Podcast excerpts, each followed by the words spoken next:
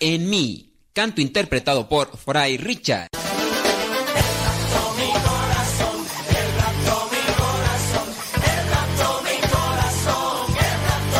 Hola, soy Fray Richard, soy religioso mercedario, soy de Panamá. Les invito a que sigan con Radio Cepa escuchando esta música que llena el corazón lleno de ilusión. Soy nueva criatura, un siervo de Dios. Hay muchas maneras de evangelizar, predicar la buena nueva, Jesucristo entregar. Con su Espíritu Santo transformo corazones. Con estas canciones llego a millones y yo canto rap, reggae y reggaetón para que todos juntos alabemos a Dios.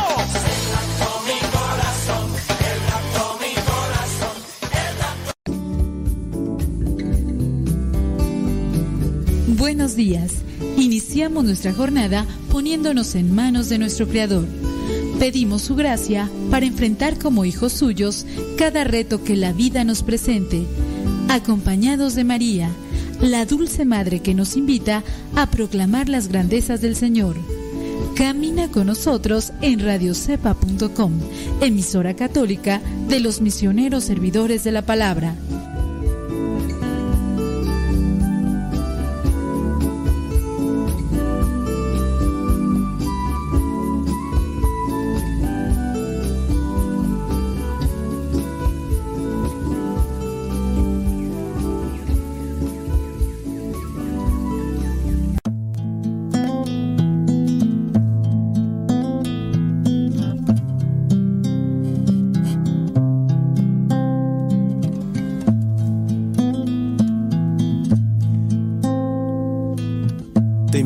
Este momento abrir tu corazón a Dios, abrir tu mente al Creador,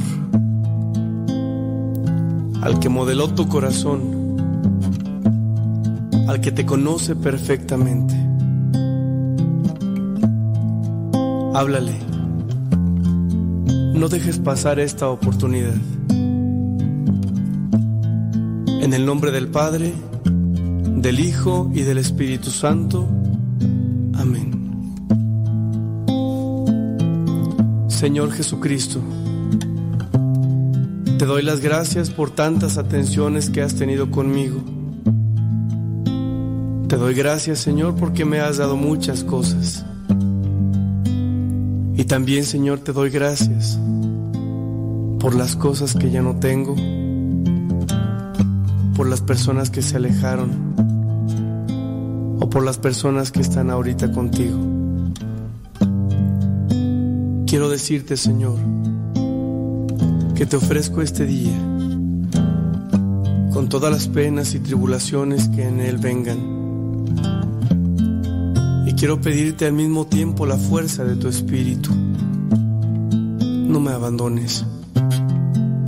No me dejes solo en este camino.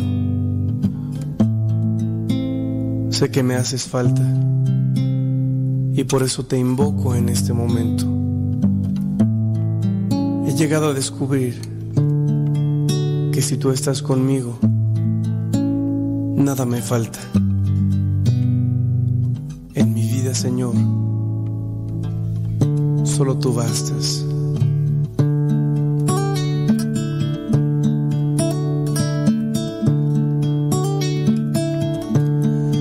Nada te turbe, nada te espante todo se pasa, Dios no se muda, la paciencia todo lo alcanza. Quien a Dios tiene, nada le falta. Solo Dios basta, solo Dios basta, solo Dios basta. Aleluya. Sí, Señor, solo tú eres necesario en nuestra vida.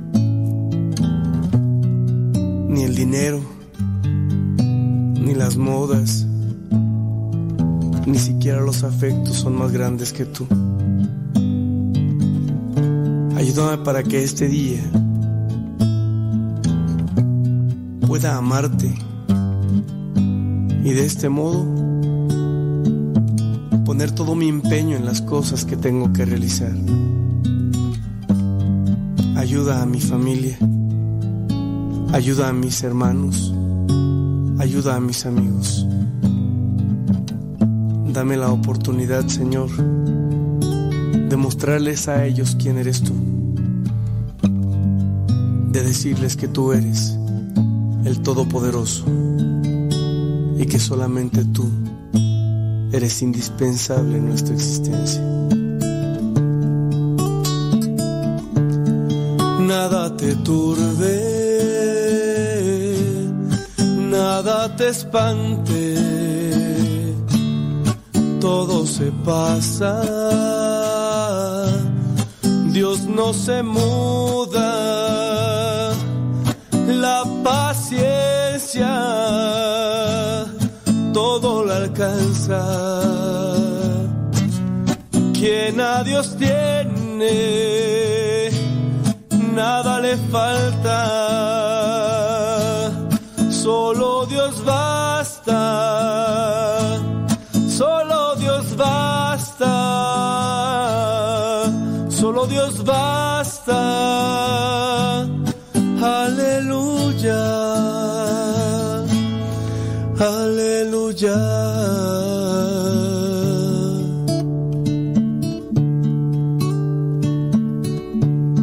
hermano a que dispongas tu vida y tu corazón a esta experiencia de amor.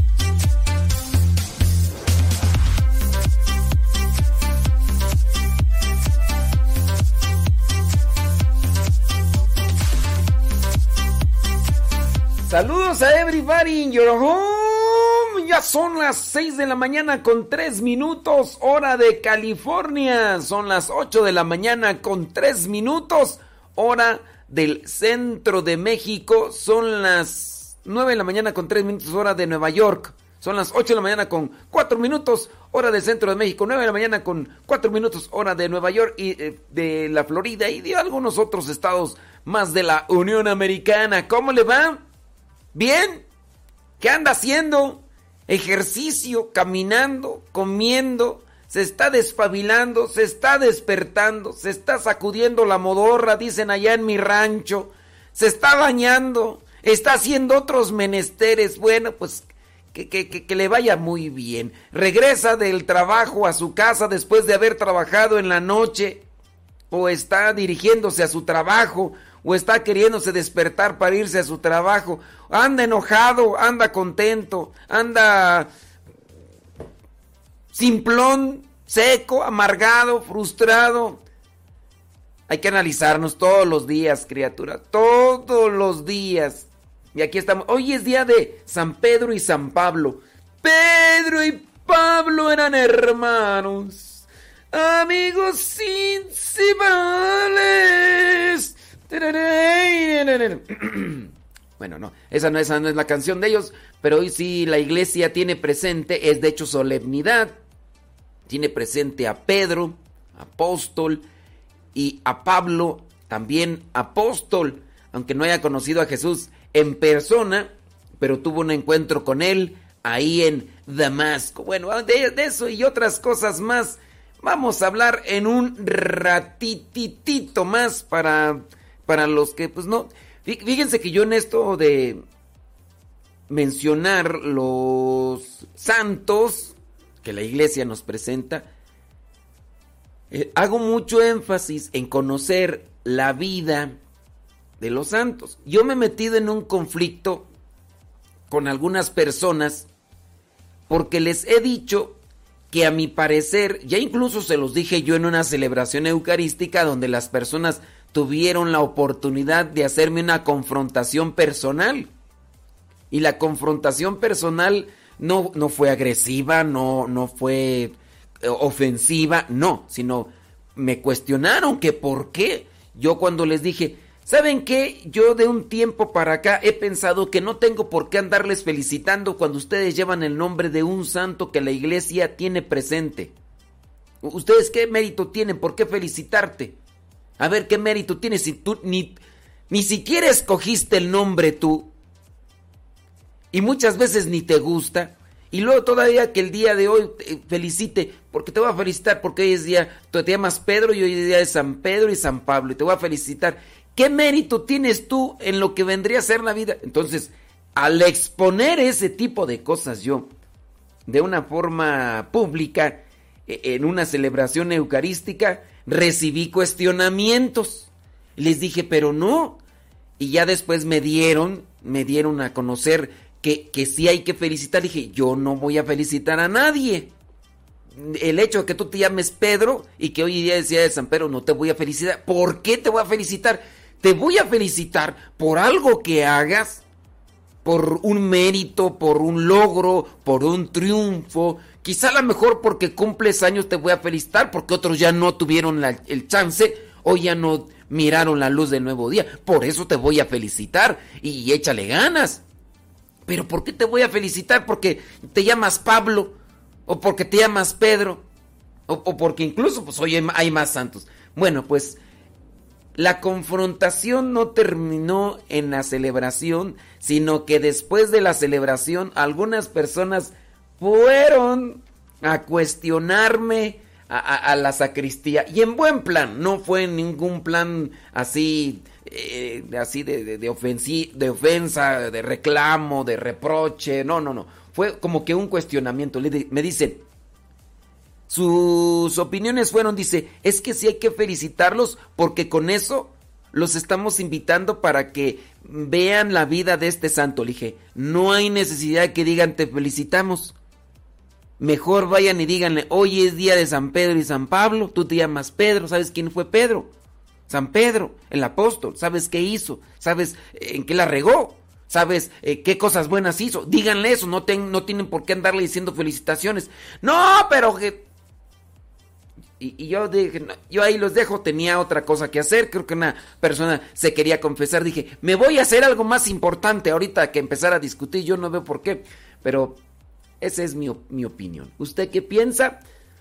Écheme su reclamo, écheme su pensamiento, a ver si me retracto, a ver si me convence y me retracto de mi pensamiento sobre esa cuestión. Déjelo ahí en la página del Facebook o ahí en la página del YouTube. Y si alcanzo a leerle y eso, pues eh, ahí nos echamos. Y si tienen también preguntas, eh, dejen ahí sus preguntas. Eh, déjenme ver qué más antes de irnos a lo del santoral y todo. Eh, déjame ver, déjame ver. Ok, muy bien. Todas las veces que el apóstol San Pablo corrige los errores. Ok, muy bien. Déjame ver acá. Ayer sobre Sirineo. Déjame ver. Eh, oraciones y demás. Bueno, antes de irnos a lo que vendría a ser la, el santoral y todas las demás cosas, hay que aprovechar el día haciendo las cosas siempre de la mejor manera. Hay que vivir también con alegría. Hay que decir cosas buenas. Ahorita estamos aquí, mañana quién sabe. Y de repente nosotros a veces con cosas muy pequeñas alegramos el día o les hacemos el día o incluso hasta podemos recordar el día por algo tan pequeño como una, una, una, una frase espontánea, sincera y de corazón. Oye, qué bien se te ve ese vestido, ¿eh? Muy bien, o sea, te, ves muy bien y, y la persona puede ser que ande cabizbaja. O sea, tampoco vas a mentir, porque si, si eres hipócrita falso, la gente se da cuenta, ¿no? Pero con pequeños detalles. Yo escucho a veces a los adolescentes que se quejan de que los papás no les abrazan, que no reciben una muestra de cariño. Muchos a lo mejor ni han escuchado así la expresión de mi vida te quiero o, mi cielo te quiero. O a las mismas esposas ya cuando se casaron tienen sus 10, 15, 20 años. Y de repente ese tipo de expresiones por parte del esposo. Antes era goloso, meloso, empalagoso. Y a cada rato y mensajes de una y otra. Y la señora estaba hecha, ay, ya empalagoso. Y ya después qué? Después nada de nada. Pues, óyeme, pues, pues trate de hacer las cosas bien. Trate de decir las cosas bien para que le alegre la vida a los demás.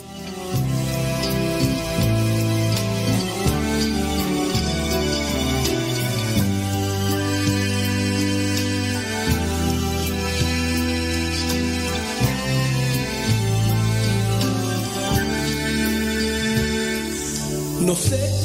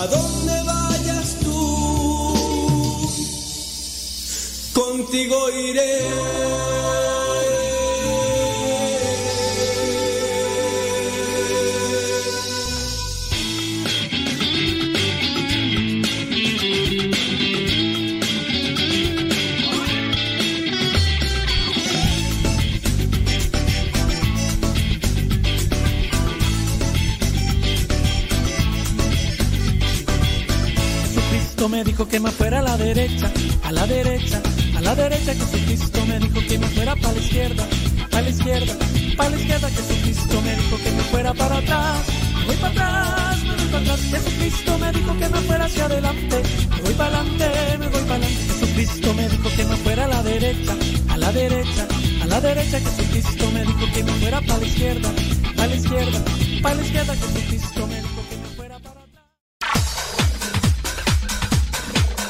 Santo no es aquel que nunca ha pecado, sino aquel que se levantó de sus miserias. Vamos a escuchar el segmento El Santoral de hoy y aprendamos de aquellos hombres algunas enseñanzas para poder mantenernos en el camino que nos lleve al encuentro con Cristo, es decir, en el camino de la santidad.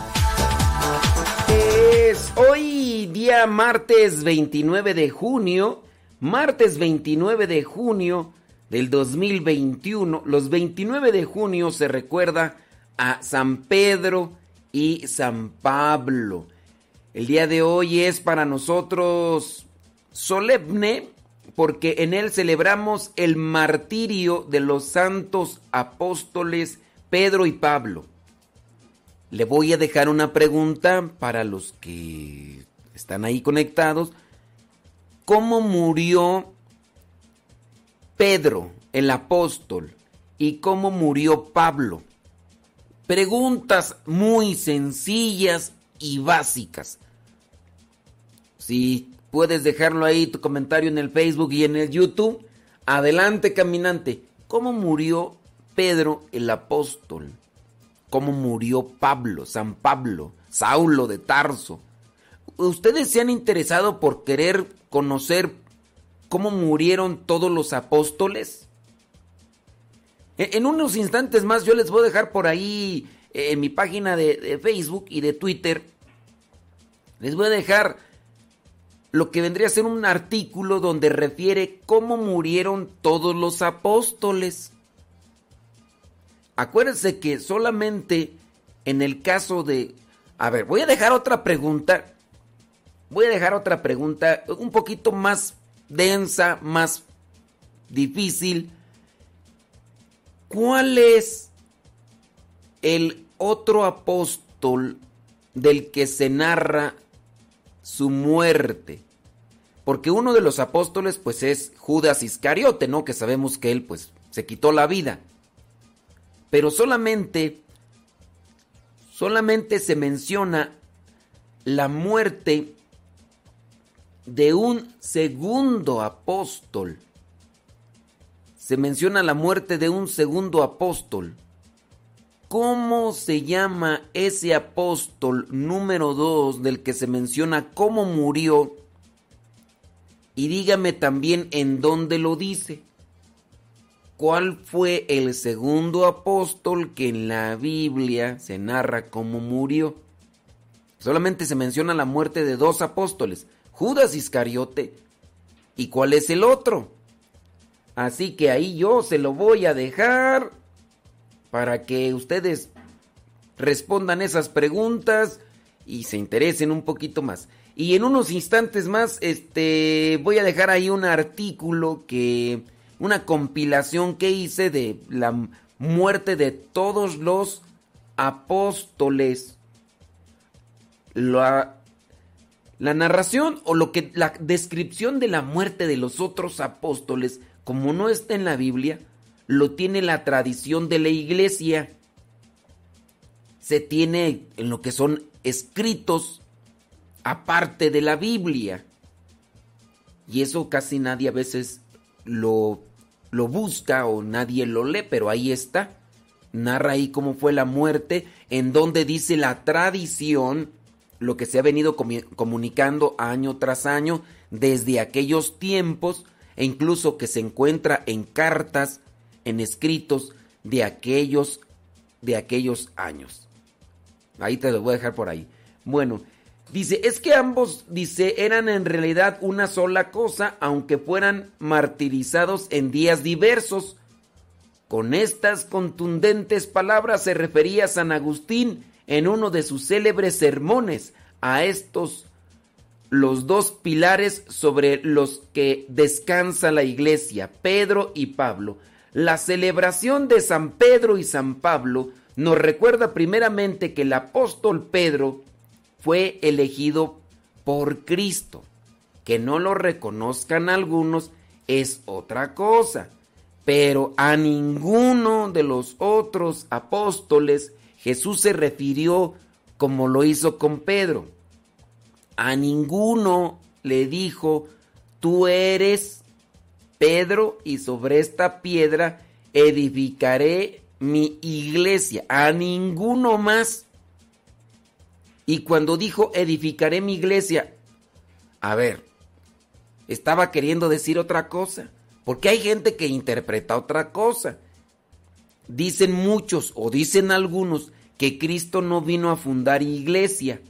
Entonces, cuando dice en el Evangelio esto de sobre, tú eres Pedro y sobre esta piedra edificaré mi iglesia, y si no vino a fundar una iglesia, entonces, ¿qué?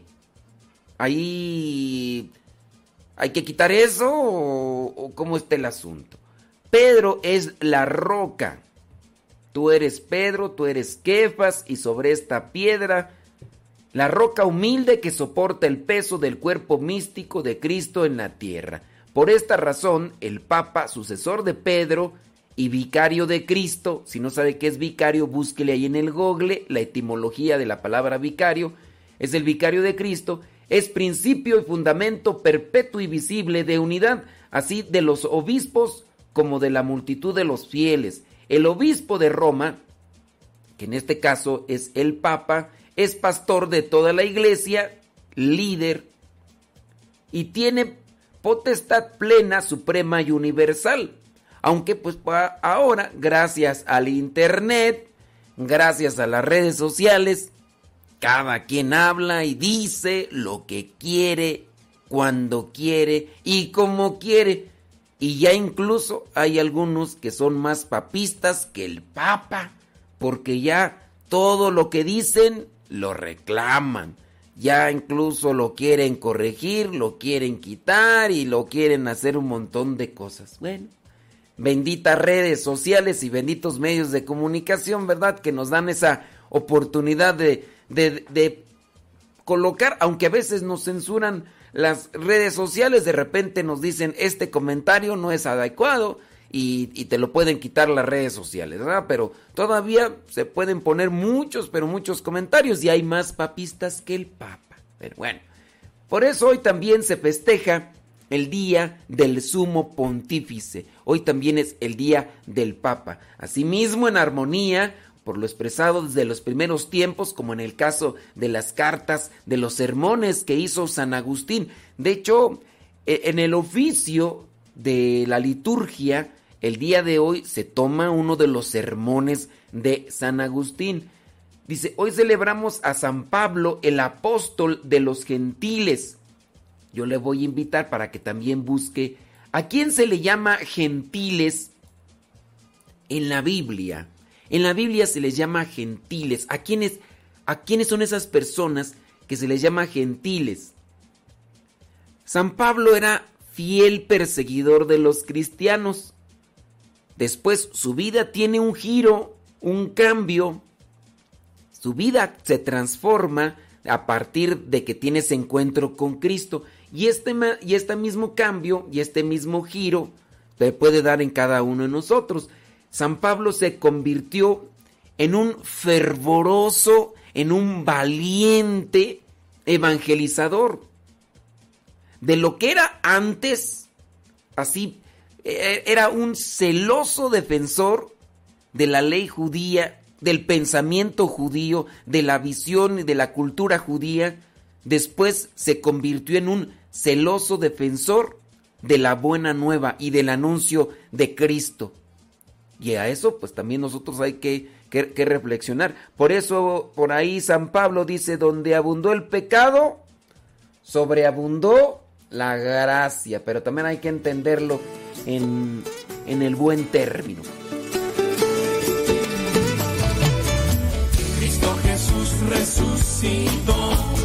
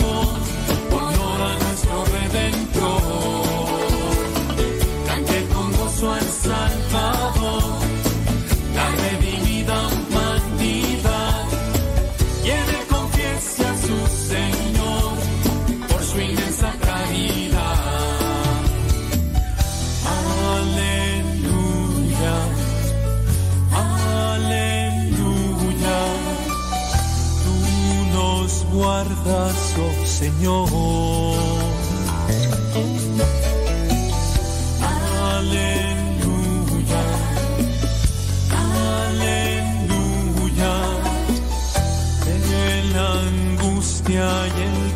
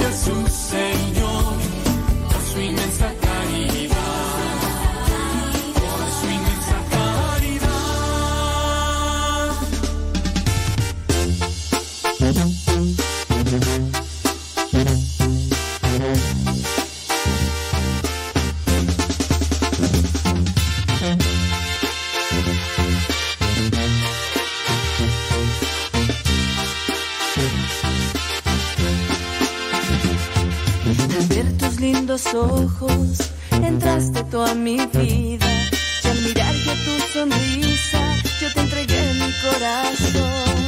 Estoy en cuerpo y alma, atada a tu vida, brindándote mi tiempo y también mi Señoras y señores, 30 minutitos después de la hora. Eh, dice por acá, Sebas Toribio nos está dando a conocer cómo se llama ese apóstol que narra que murió la Biblia. Bueno, pues Irma, Irma dice que sí los felicite, que porque dice que los antiguos sí sabían por qué ponían los nombres. Los antiguos, ¿a quién te refieres, Irma? Irma, ¿a quién te refieres con los antiguos? Los antiguos. dice, bueno, dice, bueno, algunos porque otros ponían el nombre porque estaban de moda. Irma, ¿por qué te pusieron Irma? ¿Ustedes saben por qué les pusieron... ¿Ustedes saben por qué les pusieron a ustedes su nombre? Yo, yo sí sé, obviamente. Por mi abuelito. Abuelito, dime tú. Porque mi abuelito pues, se llamaba Modesto. No, no se llamaba. Se llama. Porque yo todavía cuando rezo por él. Ya, ¿no? Mi abuelito se llama Modesto. Ya murió, ¿verdad? Pero se llama Modesto. Eh, Ah, por cierto, también eso ha causado conflicto, tú. Dicen, pero ¿por qué dice que se llama? Pues no se murió. Digo, y deja de llamarse. Su alma muere. Él y. Entonces a mí me pusieron modesto por. Por mi abuelo. Y, y a ustedes, ¿por qué les pusieron su nombre? ¿Ustedes han investigado eso? Yo ahí no tengo mucho conflicto. Yo no sé, yo le preguntaré a, a mi hermana eh, ¿por, qué, por qué le pusieron el nombre que le pusieron. Mello, ¿por qué te pusieron el nombre que te pusieron? Y le preguntaría al chica y a Betuercas. Eh, eh, esos son los apodos que yo les digo, no se llaman así, ¿ok? Para que no vayan a empezar a decir, ¿a poco se llama Mello? No, Dios. Entonces, yo les pregunto por qué les pusieron a ustedes sus nombres. Por ejemplo, a Gustavo Tapia, ¿por qué le pusieron Gustavo? ¿Será porque escuchaban a Gustavo Vargas Saucedo el Chubidú? No sabe quién es el Chubidú, pero bueno. ¿Por qué les pusieron el nombre que les pusieron? A ver, Gustavo. Conformar. Y contigo quiero estar para cumplir lo del altar. la salud y en la enfermedad. Yo contigo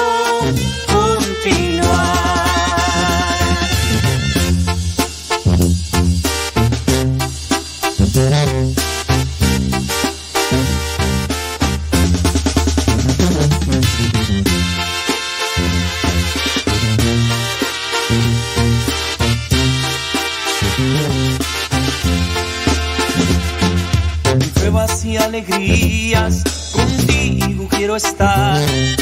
Todo luchar por siempre, a la vida terminar.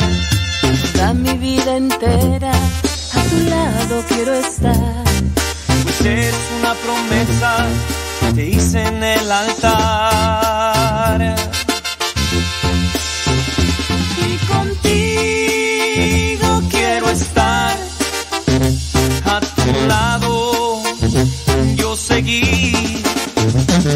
A tu lado quiero estar, una familia conformar. Y contigo quiero estar para cumplir lo del altar. A tiempo con el tiempo para que lleguen a tiempo, ya son 30 y Cinco minutos después de la hora. 35 minutos después de la hora en este día, martes 29 de junio. Ya mañana se termina este sexto mes del año. Comenzamos con julio. Las calorcitas todavía por ahí siguen allá en Califas, ¿no? El, calorcito sabroso. Todavía que julio y agosto, ¿no? Ya pasando agosto, ya en septiembre comienzan los fríos. Mire que nosotros acá tenemos un clima, ay no, qué chulada de maíz prieto. Eh, ha estado lloviendo en estos días.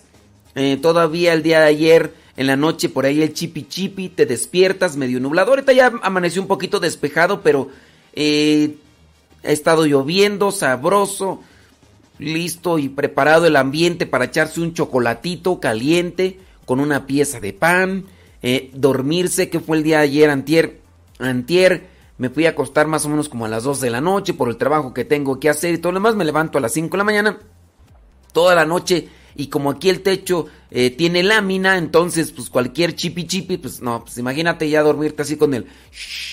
el ruidito del agua. ¡Ay, qué chulada de maíz prieto, criatura! Oiga, se me estaba eh, por ahí ocurriendo y, hablando sobre esto de los nombres y del santoral y todo lo demás. Mmm ¿Ustedes saben por qué les pusieron a ustedes el nombre que les pusieron? Gustavo Tapia. ¿Por qué te pusieron Gustavo? ¿Por qué te pusieron Gustavo? Anel Ramos, ¿por qué te pusieron Anel? Eh, José Luis Sayago, ¿por, ¿por, qué? ¿Por qué? ¿Por qué te pusieron José Luis? ¿Cuál, fue el motivo por que escogieron su nombre? El mío, claro. Mi abuelito. Modesto. Bueno, pues vamos a ponerle modesto, ¿verdad? Y, ya, ahí. Pero bueno, estamos hablando de los santos y estamos hablando de San Pedro y San Pablo. San Pedro, Pedro y Pablo eran hermanos. Tal como recordó el Papa emérito Benedicto XVI en el año 2012 la tradición cristiana siempre ha considerado inseparables a San Pedro y San Pablo.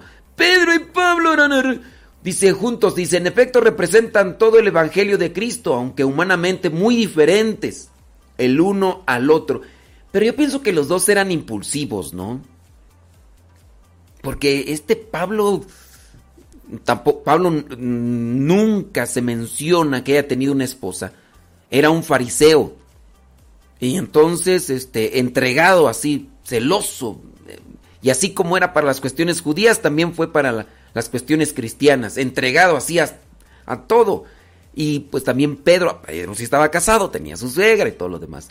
Dice, y a pesar de que no faltaron conflictos en su relación, sí, conflictos, tuvieron sus necesario discusión, tuvieron una discusión y las discusiones saben ustedes que no son malas o necesarias para mantenerse con aquellas ideas que son firmes que, son sólidas. Hay que discutirlo. Jesús mismo discutía con los apóstoles. Los apóstoles discutían entre sí. No hay que tenerle miedo a la discusión siempre y cuando uno tenga madurez para discutir. Porque ya cuando se empieza a enojar uno o se empieza a enojar otro, ahí hay inmadurez. Ya sean en la relación de esposos o de amigos o de trabajo, de lo que sea, ya ahí hay inmadurez y ahí no se puede discutir con gente inmadura. Dice, han constituido Pedro y Pablo un modo nuevo de ser hermanos, vividos según el Evangelio. Un modo auténtico hecho posible por la gracia del Evangelio de Cristo. Dice que actuaban en ellos. Bueno, pues claves para conocer más sobre Pedro y Pablo. Son fundadores en la iglesia de Roma. Acuérdense que yo le dejé por ahí algunas preguntas. Eh, ¿Cómo fue martirizado? ¿O cómo acabaron con la vida de Pedro? San Pedro y cómo acabaron con la vida de San Pablo. Y también cuál es el nombre del segundo apóstol, del único segundo apóstol que se narra la muerte en, en la Biblia.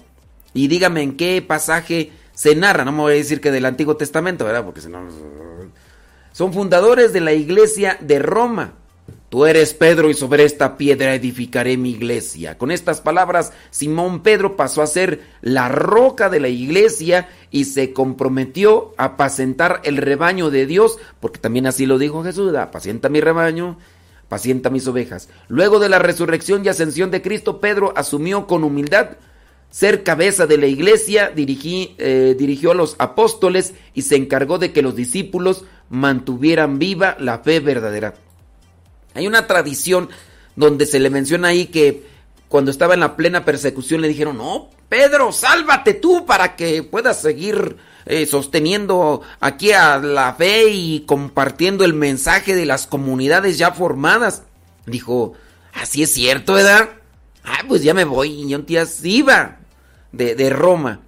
Y en eso se dice la tradición que tuvo una visión y miró a Jesús que venía caminando a Roma y le dijo, ay, maestra, ¿dónde vas? Dice, ya me voy otra vez a Roma para que me crucifiquen, porque tú no quieres. Y se regresó. Es lo que nos dice por ahí una tradición con relación a Pedro.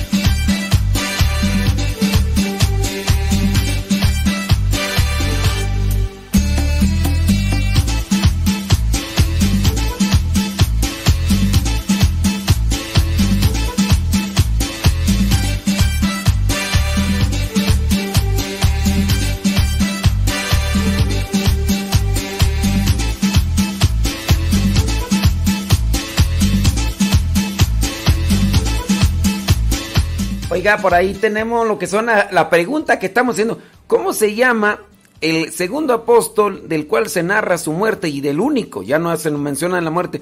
Y por ahí me están diciendo que Esteban. Y me están diciendo incluso cómo lo mataron. No. No, no, no, lamentablemente no. La respuesta es incorrecta. No es verdadera esa, esa respuesta. Sí, es el primer protomártir San Esteban, pero él no fue apóstol de Cristo.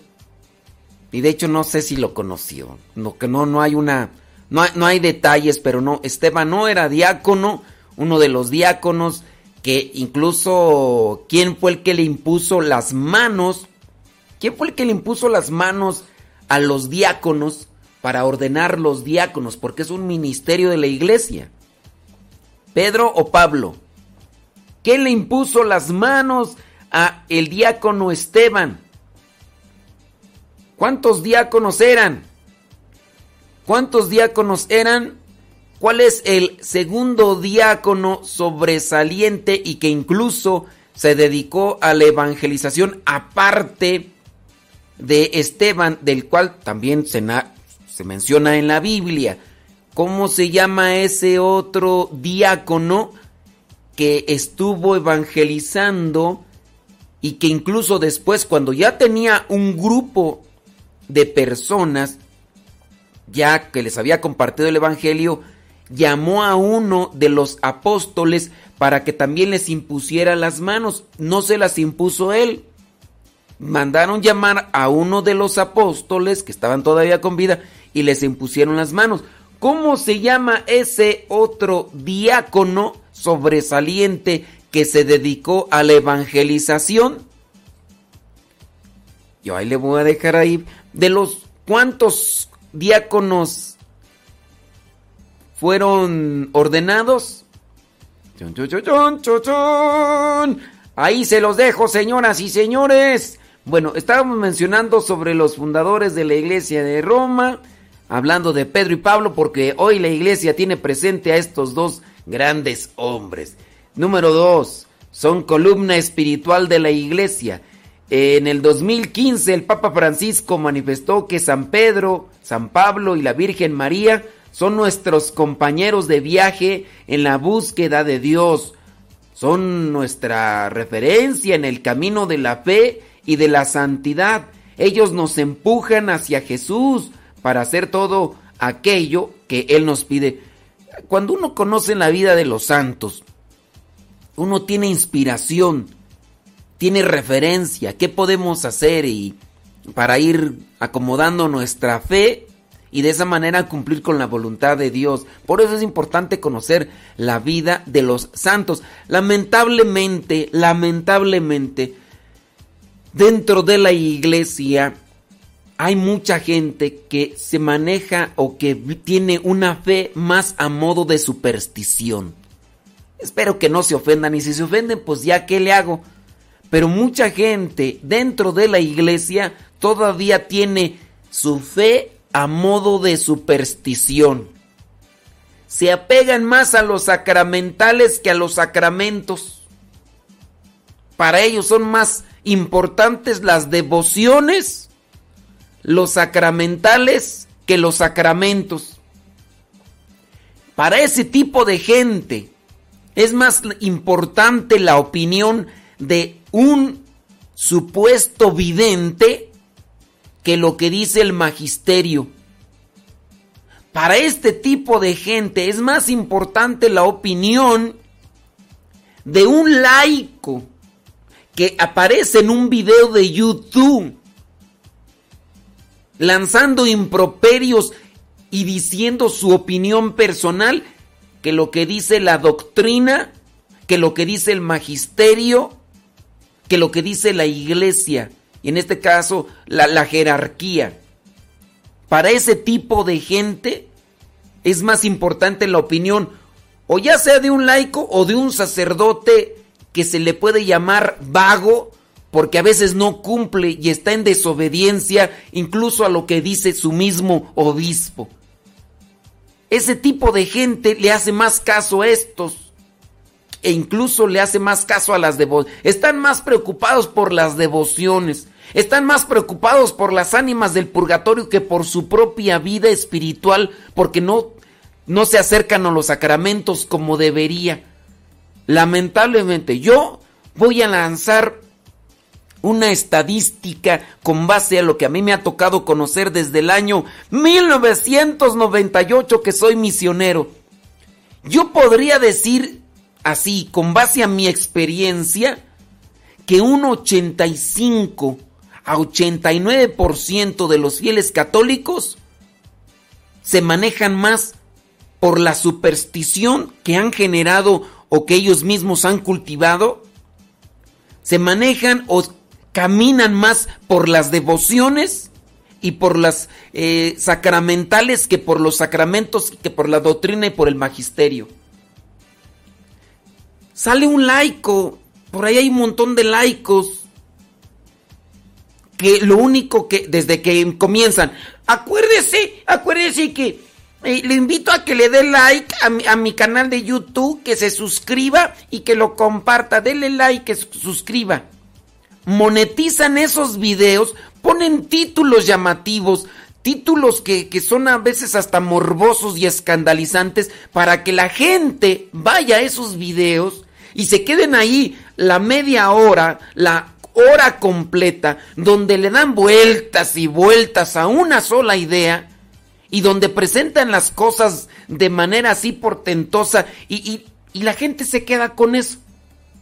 Para muchos fieles católicos es más importante la opinión de ese laico o ese sacerdote vago, y entiendas el término vago en una referencia canónica, por si a veces es difícil. Con este tipo de gente que, que, cree más en lo que dicen esos laicos gritones que aparecen por ahí en YouTube, que, que se presentan y que se amparan también a los sacerdotes vagos, muy posiblemente no van a conocer eh, qué es el derecho canónico y no van a saber a qué se refiere el término vago, ¿verdad? Pero hay muchos sacerdotes por ahí que andan allí mm, diciendo cosas de repente muy exageradas, pero no se apegan ni al derecho canónico, ni al catecismo de la Iglesia Católica, ni al magisterio. Dicen las cosas más a lo que ellos suponen, a lo que ellos tienen como una visión y van a decir, ¿y por qué los obispos no le dicen nada? Sí, sí les dicen, sí les dicen, nada más que están en desobediencia. Y muchos de ellos andan brinque y brinque de una a otra porque simplemente no encajan.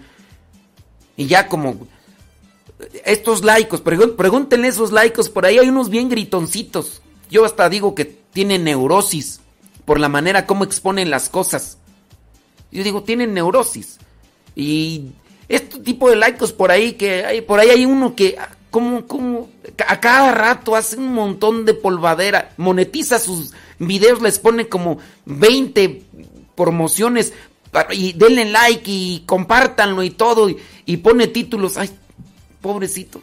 Y, dicen que ya se casó, pobre señora, cuate, ay, no, pero en fin, ¿a dónde está? Ah, sí. Ojalá ustedes se pongan las pilas. ¿A, quién le van a hacer más caso? ¿A ese laico gritón que aparece ahí en un montón de videos que incluso critica al Papa? ¿Critica el magisterio? critica la doctrina, está haciendo divisiones. ¿Cómo se le llama al que hace división? Porque ya desde su postura de laico, es más, ni siquiera yo yo no sé, yo no sé si es este seminarista o si fue seminarista o, qué sé yo, pero quién sabe qué estudios tendrá, a lo mejor tiene los mismos estudios que yo, nada más pura primaria. Y pero un montón de gente, miles y miles de visitas y mucha gente le cree. Por eso yo en base digo que un 85-89% de nuestros fieles católicos no están bien formados, no están bien formados. Eh, se apegan más a las devociones, a los sacramentales, que al magisterio, que a la doctrina, que a los sacramentos. Y de ese modo y en esa forma, miren, no, no vamos a poder cumplir con la voluntad divina de Dios. No, porque vamos a andar haciendo las cosas más a como nosotros queremos, a como nosotros andamos y todo más. Ay, Dios mío. Abrázame, Espíritu Santo, que quiero sentir tu amor. Abrázame Espíritu Santo, que quiero sentir tu amor. Abrázame, Espíritu Santo, que quiero sentir tu amor abrázame, Espíritu Santo, que quiero sentir tu amor. Como una madre abraza a sus hijos, como una gallina cuida sus pollitos como el viento acaricia el rostro. Abrázame, Señor.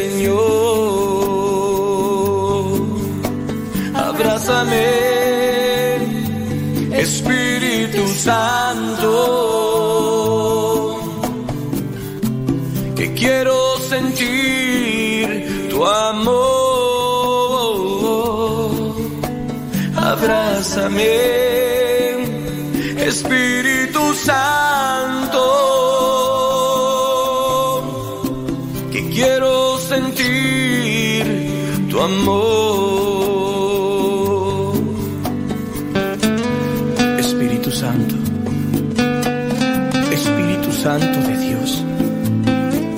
Cuántas veces me han hecho falta tus abrazos.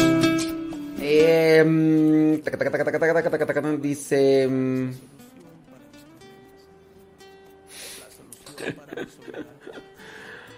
ay.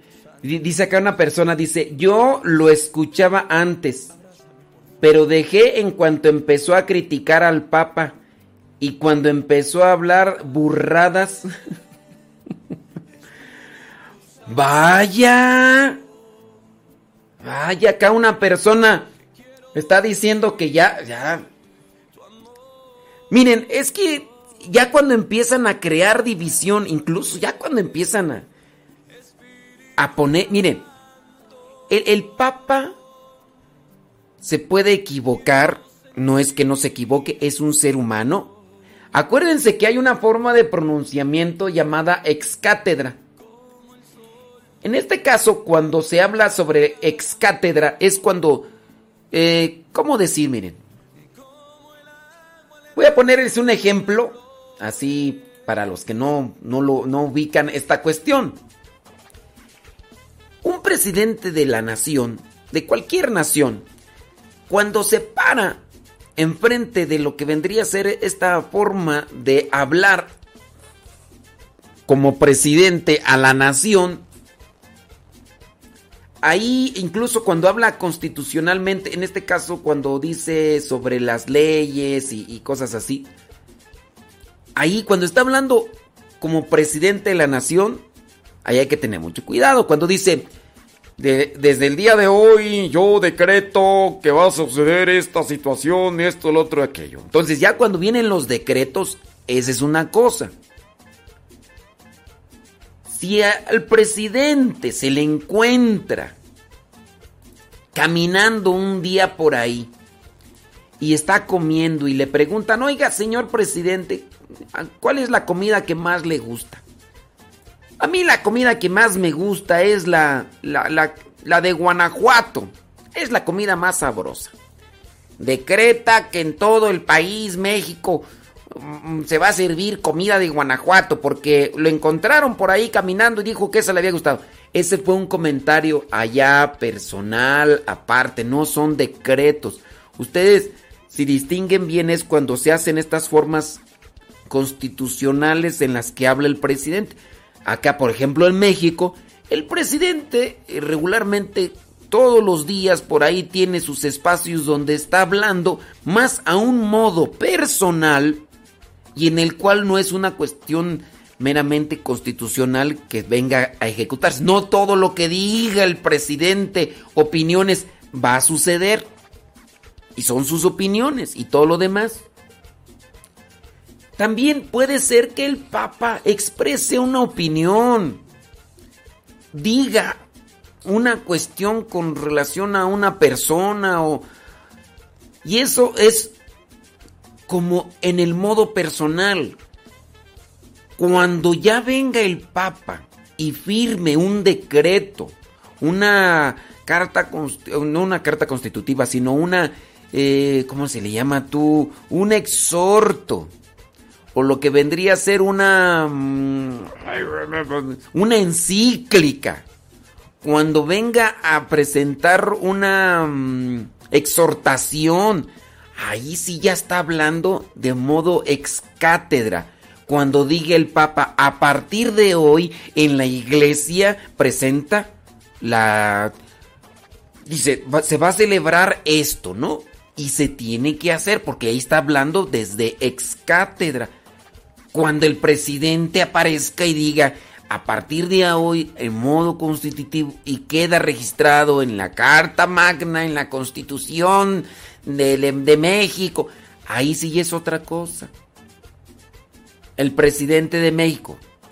Para algunos no se equivocan ni en sus discursos personales que hace en la mañana.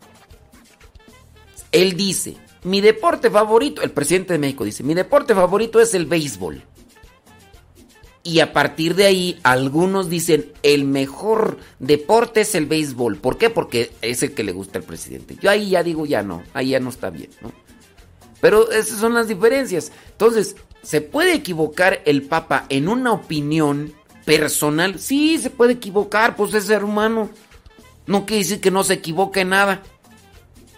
No quiere decir que no... Sí, aquí donde nosotros debemos de poner atención es en las cuestiones ya oficiales de la iglesia. Y si nosotros analizamos bien, no ha tenido un, una desviación doctrinal. El problema es que la gente quiere ver que incluso hasta en el modo de caminar sea una cuestión, así camina el Papa, así hay que caminar todos, se equivocó el Papa, el Papa no sabe caminar. Ya no lo voy a seguir porque el Papa no sabe caminar. Mira nada más cómo está caminando. El Papa, mira, el, el Papa toma mate. Ese mate no es bueno. Yo ya no voy a seguir al Papa porque está tomando mate. El mate tiene cafeína. La cafeína. Yo ya no voy a seguir al Papa. ¿Qué pasó con una celebración que hubo un tanto polémica? Donde ciertos grupos subversivos dentro de la iglesia le invitaron al Papa a realizar un cierto tipo de eh, rito o celebración y en ellos ciertos grupos realizaron un ritual amazónico correspondiente más a una cultura de las amazonas. Y muchos lo vieron como si fuera una cuestión doctrinal que se debería de establecer dentro de la iglesia y empezaron a, a justiciar y a condenar al Papa como si él hubiera establecido ya dentro de las normas sacramentales o devocionales y como si este tipo de gente en realidad no está haciendo un buen discernimiento ni interpretación de las cosas. En base también no tienen conocimiento de cómo se maneja la iglesia. Piensan que incluso el mismo Papa fue el que acomodó ese nacimiento feo que pusieron que en este diciembre del 2020. Así como que, a ver, el Papa fue y acomodó este nacimiento feo que tiene que ver con unas cuestiones espaciales, que por cierto ese nacimiento feo y horrible ya lo habían puesto en aquel tiempo cuando eh, se dice que habían llegado a la luna y por tener una cuestión ahí eh, relacionada con ese acontecimiento supuesto, eh, pusieron ese nacimiento y lo volvieron a poner en el 2020. Y empezaron a criticar el Papa. ¿Cómo puede ser posible que el Papa haya puesto ese nacimiento? Así como si el Papa tuviera el chance de ir allí a... Si yo, que soy una mirruña, que soy una pulga ante esos compromisos eclesiales del Vaticano, yo a veces no me doy ni tiempo de realizar un montón de cosas que tengo aquí. Fallo en un montón de cosas. No estoy atento a todo. Ahora se imaginan un puesto y un cargo como el que tiene el Papa, como para estar analizando de, a ver, ¿cuál, cuál nacimiento vamos a poner muchachos? Es más, yo dejen, mira, poner el niño Jesús ahí, en manos de ese San José que tiene ahí eh, un casco de astronauta. Yo pienso que esa gente, la verdad, no está haciendo un buen discernimiento. Se le criticó a más no poder y todavía siguen por ahí los artículos con eso de la Pachamama y que cosas así. Los que están cerca del Papa y que pueden hablar y que no lo pueden hacer así expresamente porque causa división. Pero los que pueden hablar, pero lo hacen acá como escondiditas. Miren, hay cosas que a veces no se hablan. Por ejemplo, le voy a poner un ejemplo. Ustedes como matrimonio a veces tienen dificultades. Cada rato se desgreñan, se pelearon. Y ustedes no lo andan diciendo a, a, pulmón abierto. A veces solamente se los cuentan a cierto tipo de personas muy en lo particular. Fíjate que nos peleamos. ¿A poco se pelearon? Pero yo los miró y en la mañana incluso hasta se agarraron de la mano. Pues hicimos un esfuerzo, pero... e-, Es ese tipo de cosas que a veces sucede muy en lo particular y en lo íntimo como matrimonio para ustedes. No lo cuentan a una forma pública porque ¿qué pasaría si ustedes como matrimonio andan contando que se pelearon? Van a causar división. Imagínate que la esposa ande contando así en el público. "Eh, En la mañana mi esposo me dijo fodonga. En la mañana mi esposo me dijo que era una guandajona. Que, que ya no me aseaba como antes y que me apesta la buchaca. Quien escuche a la esposa decir esto, la va a agarrar contra el esposo y se va a hacer una división. Y por eso ustedes muchas veces no lo dicen. Tuvieron problemas. No lo dicen públicamente, a veces lo dicen solamente por ahí a una otra persona con la que tienen confianza. Ese tipo de problemas, en lo muy particular de sus relaciones matrimoniales, llévenlo a una escala de un organismo, de una comunidad o de la iglesia. Pasan. y no se cuentan. Hay confrontaciones ahí en el Vaticano, sí, hay ciertos grupos subversivos, rebeldes, hay grupos que son desobedientes, sí, y lo que pasó con la Pachamama eso fue. Hubo un grupo por ahí que quiere imponer a fuerza cierto tipo de cosas. Invitaron al Papa para realizar cierto tipo de... Eh, era, una manifestación ahí, algo así como una celebración pequeña. ¿Y dónde entró este grupo subversivo y meten este tipo de ritual de la Pachamama? Que incluso dicen los que están así más cerca que el Papa tenía incluso más cosas que decir y traía un discurso.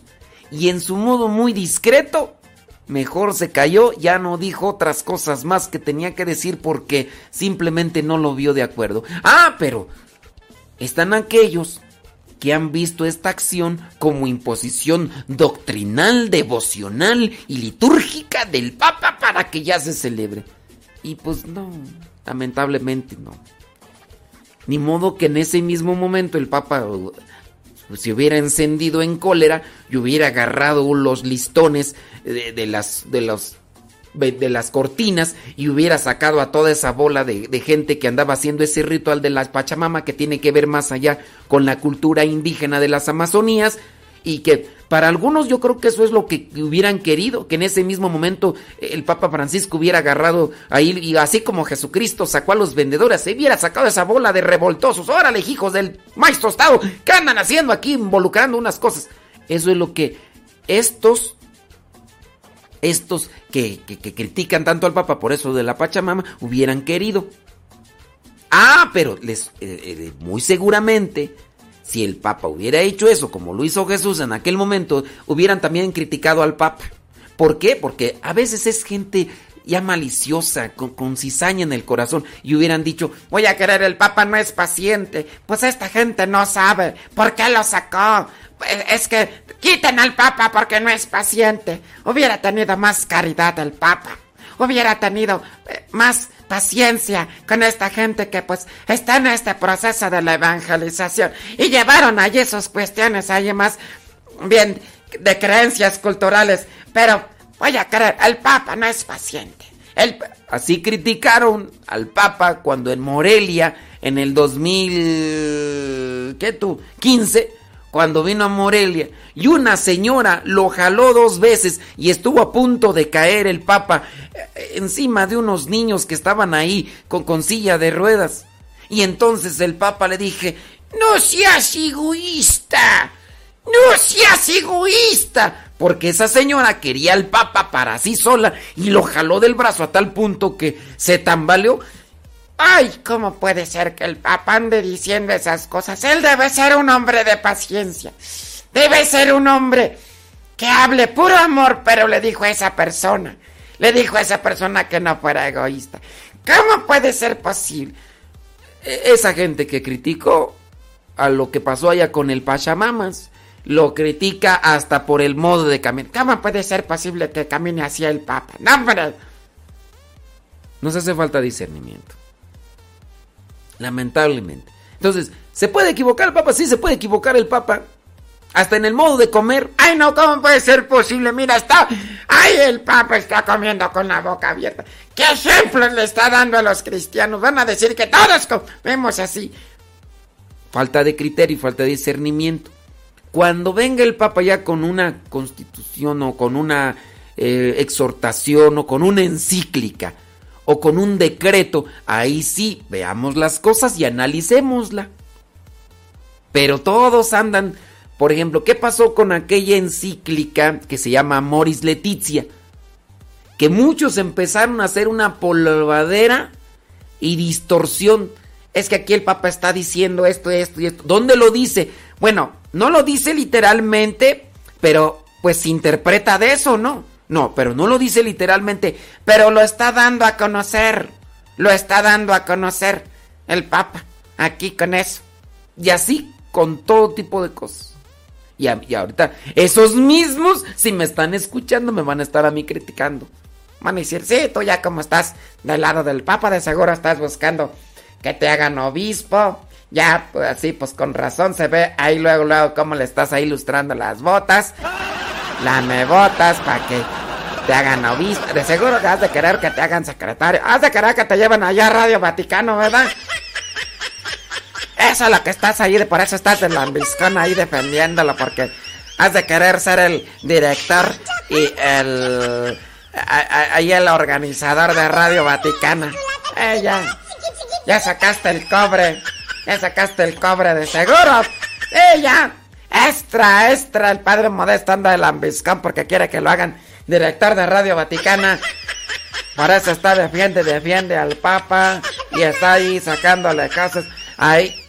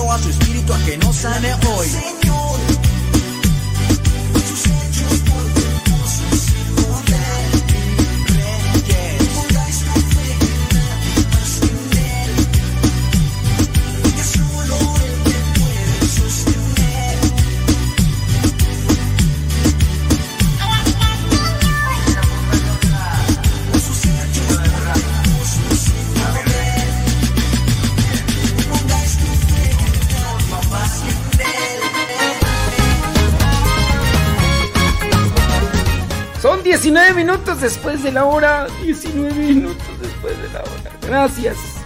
Gracias por su cercanía, gracias por su compañía, gracias por su comentario, gracias por su reflexión.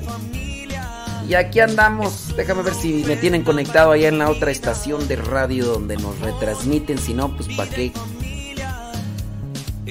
Porque hay veces que no nos ponen, quién sabe por qué será. Levántate, católico, levántate. Nos, sí nos tienen conectados, gracias. Si es la vida lo que tú quieres, la propuesta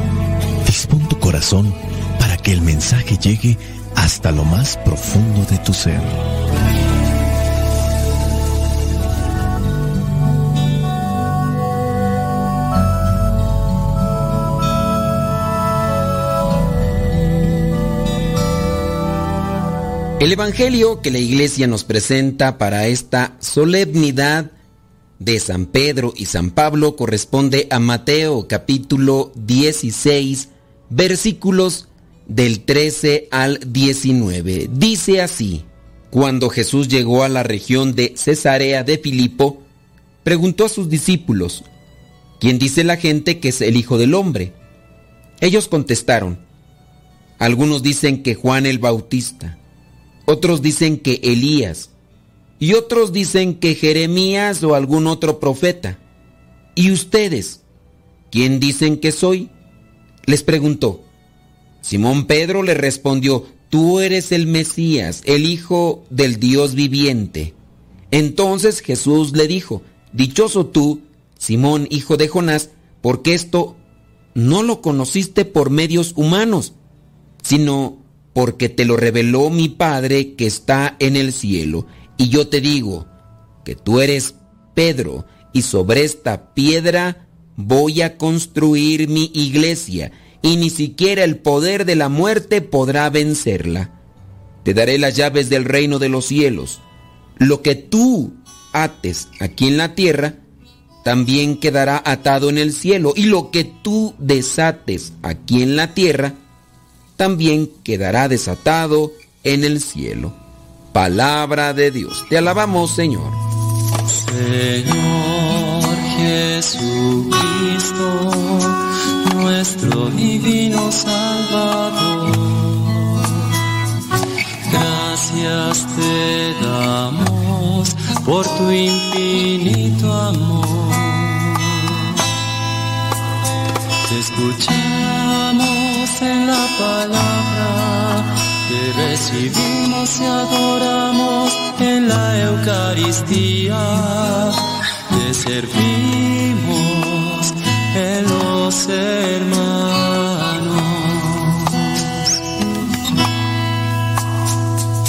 Que seamos misioneros como lo quieres tú enseñando a los hombres el fuego de tu amor. La iglesia tiene presente a los héroes de la fe, aquellos que han sido testigos del amor de Dios en sus vidas y que por eso son capaces de entregarse de forma plena, completa y hasta el extremo para anunciar a Cristo.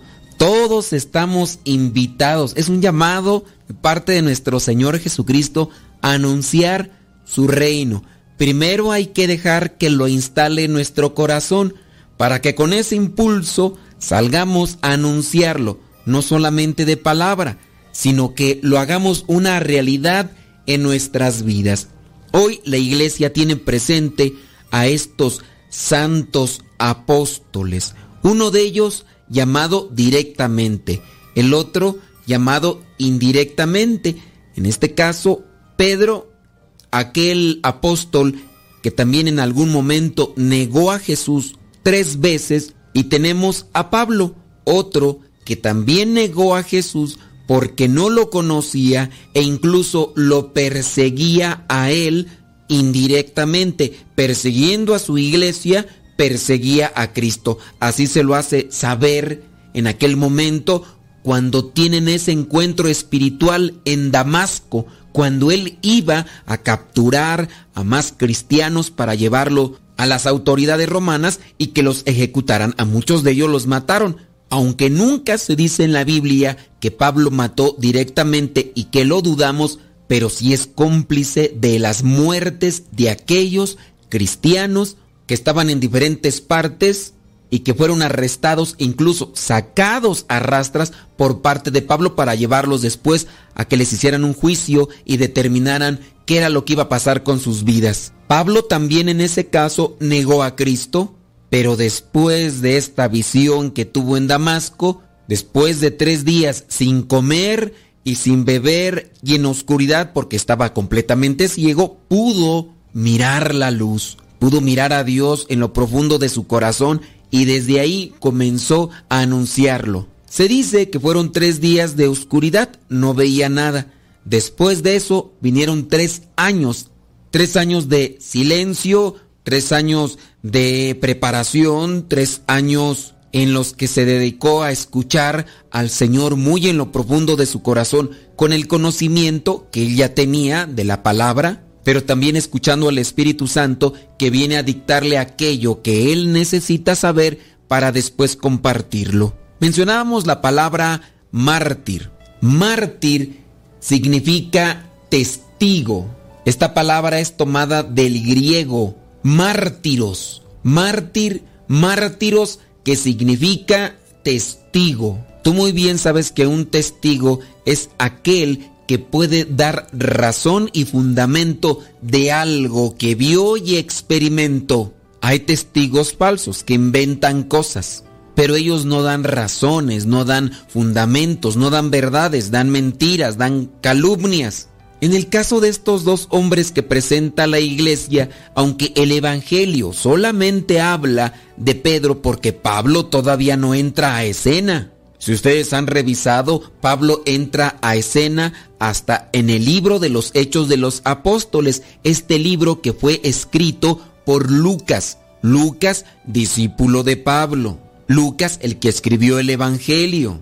Lucas, que era médico, describe también, sin duda por preguntárselo o platicar con el mismo Pablo, platica cómo fue su vida y cómo fue aquel momento en el que mataban al primer mártir, al protomártir, en este caso un diácono de nombre Esteban, que estaba decidido a enfrentar a quien fuera con tal de dar a conocer que Cristo es el Mesías. Y en este caso, Esteban enfrentó a los maestros de la ley, a los fariseos, a los escribas, a los grandes conocedores de la palabra que negaban y que incluso fueron los que acomodaron esta estrategia para llevar a la muerte a Jesús.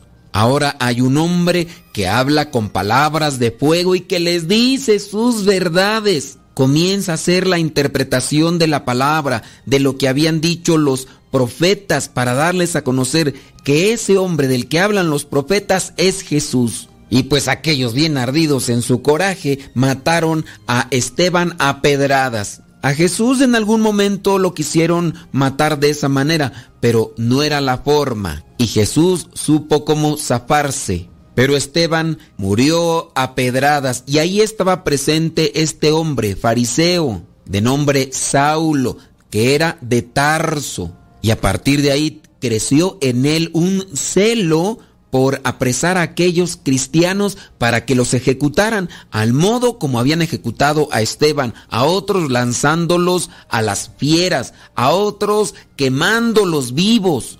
Él tenía que defender lo que él creía hasta ese momento, pero Cristo se presenta, se revela. Él abre su corazón, se deja llenar por su gracia divina y entonces se convierte en un fiel anunciador y seguidor de Cristo, hasta dar también su vida por anunciar su evangelio. Pedro, el apóstol, murió crucificado en Roma. Pablo, este apóstol, murió decapitado. Le cortaron la cabeza después de estar mucho tiempo en la cárcel. Los dos murieron en Roma. Veamos que en el Evangelio del día de hoy, Jesucristo está ahí preguntándoles a los discípulos ¿quién dice la gente que es Él? Algunos dicen que Juan el Bautista, otros dicen que Elías y otros dicen que Jeremías, incluso este profeta u otro más. Y entonces ahí es donde Pedro, dentro de aquellos doce apóstoles, recuerden que la palabra discípulo significa el que se deja enseñar o el que aprende. Apóstol significa el que es enviado a compartir lo que ya aprendió. El enviado a comunicar lo que aprendió. Esto vendría a ser el apóstol. Y entonces Pedro dice, tú eres el Mesías, el Hijo del Dios viviente. Y es ahí donde Jesús declara, dichoso tú Simón, hijo de Jonás, porque esto no lo conociste por medios humanos, sino porque te lo reveló mi Padre que está en el cielo. La fe que nosotros tenemos en Jesucristo es un regalo del Padre y hay que pedir ese regalo, ese don de la fe. No es algo que adquiramos por conocimiento, porque te aseguro que hay muchas, pero muchas personas que conocen más que tú de la Biblia, pero no tienen fe. Dichoso tú, Simón, hijo de Jonás, porque esto no te lo reveló la carne ni medios humanos, sino mi Padre que está en el cielo. Y yo te digo, versículo 18, que tú eres Pedro y sobre esta piedra voy a construir mi iglesia y ni siquiera el poder de la muerte podrá vencerla. Te daré las llaves del reino de los cielos. Lo que tú ates aquí en la tierra, también va a quedar atado en el cielo. Y lo que tú desates aquí en la tierra, también quedará desatado en el cielo. En una familia, en un trabajo, en una escuela, en diferentes organizaciones, a nivel social, encontramos cómo siempre se deja o se busca que alguien quede al frente de el grupo o de las cosas que se están realizando. Si Jesucristo no hubiera querido fundar ninguna iglesia, no hubiera llamado a doce. El número doce es el representativo del pueblo de Israel, las doce tribus de Israel, doce apóstoles. Dios fundó un pueblo con doce tribus. Dios fundó su iglesia con doce apóstoles. No todos los apóstoles sobresalen, solamente algunos. De hecho, unos ni escribieron, o por lo menos no se sabe de sus escritos. Pero de entre todos se tuvo que escoger a uno, y en este caso fue Pedro. En otras lecturas encontramos, por ejemplo, en Juan, donde solamente se le dice a él, no a los otros, no a todos, apacienta mis ovejas, apacienta mis corderos. Pedro tiene una misión específica, Pablo tiene otra misión, un carisma diferente, una sola misión. Veamos que también a cada uno de nosotros Dios nos da una misión en específico. Ustedes los que me están escuchando, que son casados, que son padres de familia, tienen una misión en particular. Los que son solteros, que todavía no se casan, Dios les estará indicando qué es lo que quiere de ustedes. Yo como consagrado ya tengo una misión específica. Dejemos que el Espíritu nos ilumine para poder ser fieles cumplidores de esa voluntad de Dios. Ser también héroes de la fe, porque a eso hemos sido llamados, así como hoy lo reconoce la iglesia en Pedro y Pablo apóstoles de Cristo. Soy el Padre Modesto Lule de los misioneros servidores de la palabra. La bendición de Dios Todopoderoso, Padre, Hijo y Espíritu Santo, descienda sobre cada uno de ustedes y les acompañe siempre. Vayamos a vivir la palabra. Es tu palabra para mis pasos luz en mi sendero. Lámpara es tu palabra para mis pasos, luz en mi sendero. Luz, tu palabra es la luz. Luz, tu palabra es la luz. Yo guardaré tus justos mandamientos.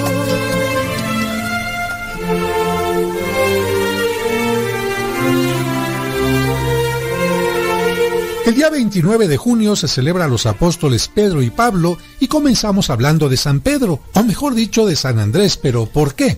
Porque Andrés era hermano de San Pedro, que en realidad se llamaba Simón. Andrés fue uno de los primeros discípulos que conoció a Cristo.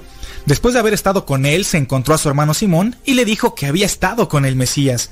Simón le pidió que lo llevara con él. Cuando llegaron donde él estaba, Jesús fijó en Simón su mirada y le dijo, Tú eres Simón, el hijo de Juan, tú serás llamado Kefas, que quiere decir Pedro o piedra. Días después Jesús les preguntó a sus discípulos, ¿quién dice la gente que soy yo? Ellos le respondieron, unos dicen que eres Juan el Bautista, otros que el profeta Elías, otros que el profeta Jeremías o uno de los profetas. Entonces Jesús les preguntó directamente a ellos, ¿y ustedes quién dicen que soy yo? Todos guardaron silencio y no se atrevieron a contestar. Solo Simón tomó la palabra y dijo, Tú eres el Cristo, el Hijo de Dios vivo. Por eso Jesús le respondió, Bienaventurado eres, Simón, porque esto no te lo ha revelado la carne ni la sangre, sino mi Padre que está en los cielos. Y yo te digo que tú eres Pedro y sobre esta piedra yo edificaré mi iglesia y el poder del infierno no prevalecerá contra ella. A ti te daré las llaves del reino de los cielos, y todo lo que ates sobre la tierra será atado en los cielos, y todo lo que desates sobre la tierra será desatado en los cielos. Y no es que el cielo tenga cerraduras. Con esas palabras, Cristo le concedió a Pedro y a sus sucesores la autoridad sobre la iglesia reconocida y avalada por el mismo Dios. Por eso el Papa es la máxima autoridad en la iglesia y los papas son los sucesores de San Pedro. Por eso se dice que el Papa es el vicario o representante de Jesucristo y puede imponer leyes en su nombre para el bien de la iglesia. También es importante mencionar, amigos, que cuando Cristo eligió a Pedro, sabía que este apóstol cometería un grave pecado negándolo, y sin embargo no eligió a otro apóstol, sino a él. Por eso le dijo, Simón, Simón, mira que Satanás va atrás de ustedes para zarandearlos como al trigo, pero yo he rogado por ti a fin de que no perezcas, y tú, cuando te arrepientas, confirma en la fe a tus hermanos. Pedro le respondió, Señor, yo estoy dispuesto a ir contigo a la cárcel o a la misma muerte, pero Jesús le aseguró, esta misma noche antes de que el gallo cante, ya me habrás negado tres veces. Y así sucedió. Después de que Judas y la guardia de los judíos capturaron a Jesús, Pedro se acercó al lugar donde lo tenían preso. En ese momento se le acercó una mujer que le acusó de ser discípulo de Cristo. Pedro, lleno de miedo, lo negó tres veces y a la tercera cantó el gallo. Entonces él recordó las palabras de su maestro y dándose cuenta de su pecado, lloró amargamente. Casi todos sabemos que Cristo lo perdonó, pero algunos se preguntan cuándo y dónde. Nos dice el Evangelio que después de su resurrección, Cristo le preguntó dos veces si lo amaba y dos veces Pedro contestó que sí. Pero cuando Cristo le preguntó por tercera vez si lo amaba, Pedro se puso triste porque comprendió que Jesús le estaba recordando las tres veces que él lo negó, pero al mismo tiempo comprendió que si ahora le decía tres veces que lo amaba, Cristo lo perdonaría. Por eso, después de escuchar la respuesta triple de Pedro, Jesús le anunció la forma en la que él moriría, extendiendo sus brazos, es decir, crucificado. Pedro no entendió en aquel momento, pero lo entendería más tarde. Jesús sabía que Pedro moriría por él y por eso lo perdonó, porque sabía que Pedro lo amaba de verdad.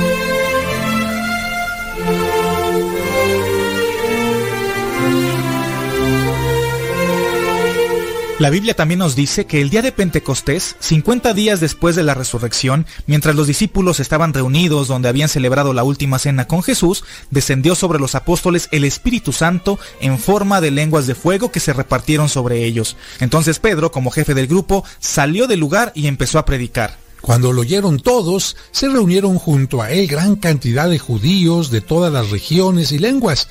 La gente que lo oía se preguntaba, ah caray, ¿quién es este? ¿No es el Galileo? Aquí estamos personas de muchas regiones que hablamos lenguas diferentes y entre nosotros no nos entendemos. Pues ¿cómo es que a este todos le entendemos? Y tal fue la admiración de la gente que en aquel día se hicieron cristianos más de tres mil personas. Otro día subían Pedro y Juan al templo cuando se encontraron con un hombre paralítico. Pasando junto a él, Pedro le dijo, no tenemos ni oro ni plata para ayudarte, pero te doy lo que tengo. Y luego le dijo, en nombre de Jesús Nazareno, levántate y ponte a andar. El enfermo repentinamente curado dio un salto y se puso de pie a alabar a Dios. Muchos conocían a aquel hombre y se maravillaron del milagro. Pedro les dijo, Hijos de Israel, ¿por qué se admiran de esto y por qué nos están mirando? No hemos sido nosotros, sino el Hijo de Dios, Jesucristo, a quien ustedes crucificaron. Las palabras de Pedro convirtieron a más de cinco mil hombres en aquel momento. Mientras Pedro y Juan estaban enseñando en el templo, llegaron algunas autoridades y los metieron presos. Al día siguiente comparecieron ante el tribunal judío que les preguntó, ¿con qué poder o en nombre de quién curaron al paralítico? Pedro le contestó diciendo, en nombre de Jesucristo, a quien ustedes crucificaron y Dios resucitó. Por el poder de él, está sano ese hombre. Entonces las autoridades ordenaron a los guardias que lo sacaran, mientras ellos se pusieron a deliberar diciendo, ¿qué haremos con estos hombres? Ha sido un milagro tan claro y evidente que no es posible negarlo. Lo único que podemos hacer es obligarlos a que no vuelvan a pronunciar el nombre de Jesús ni hablen más de él.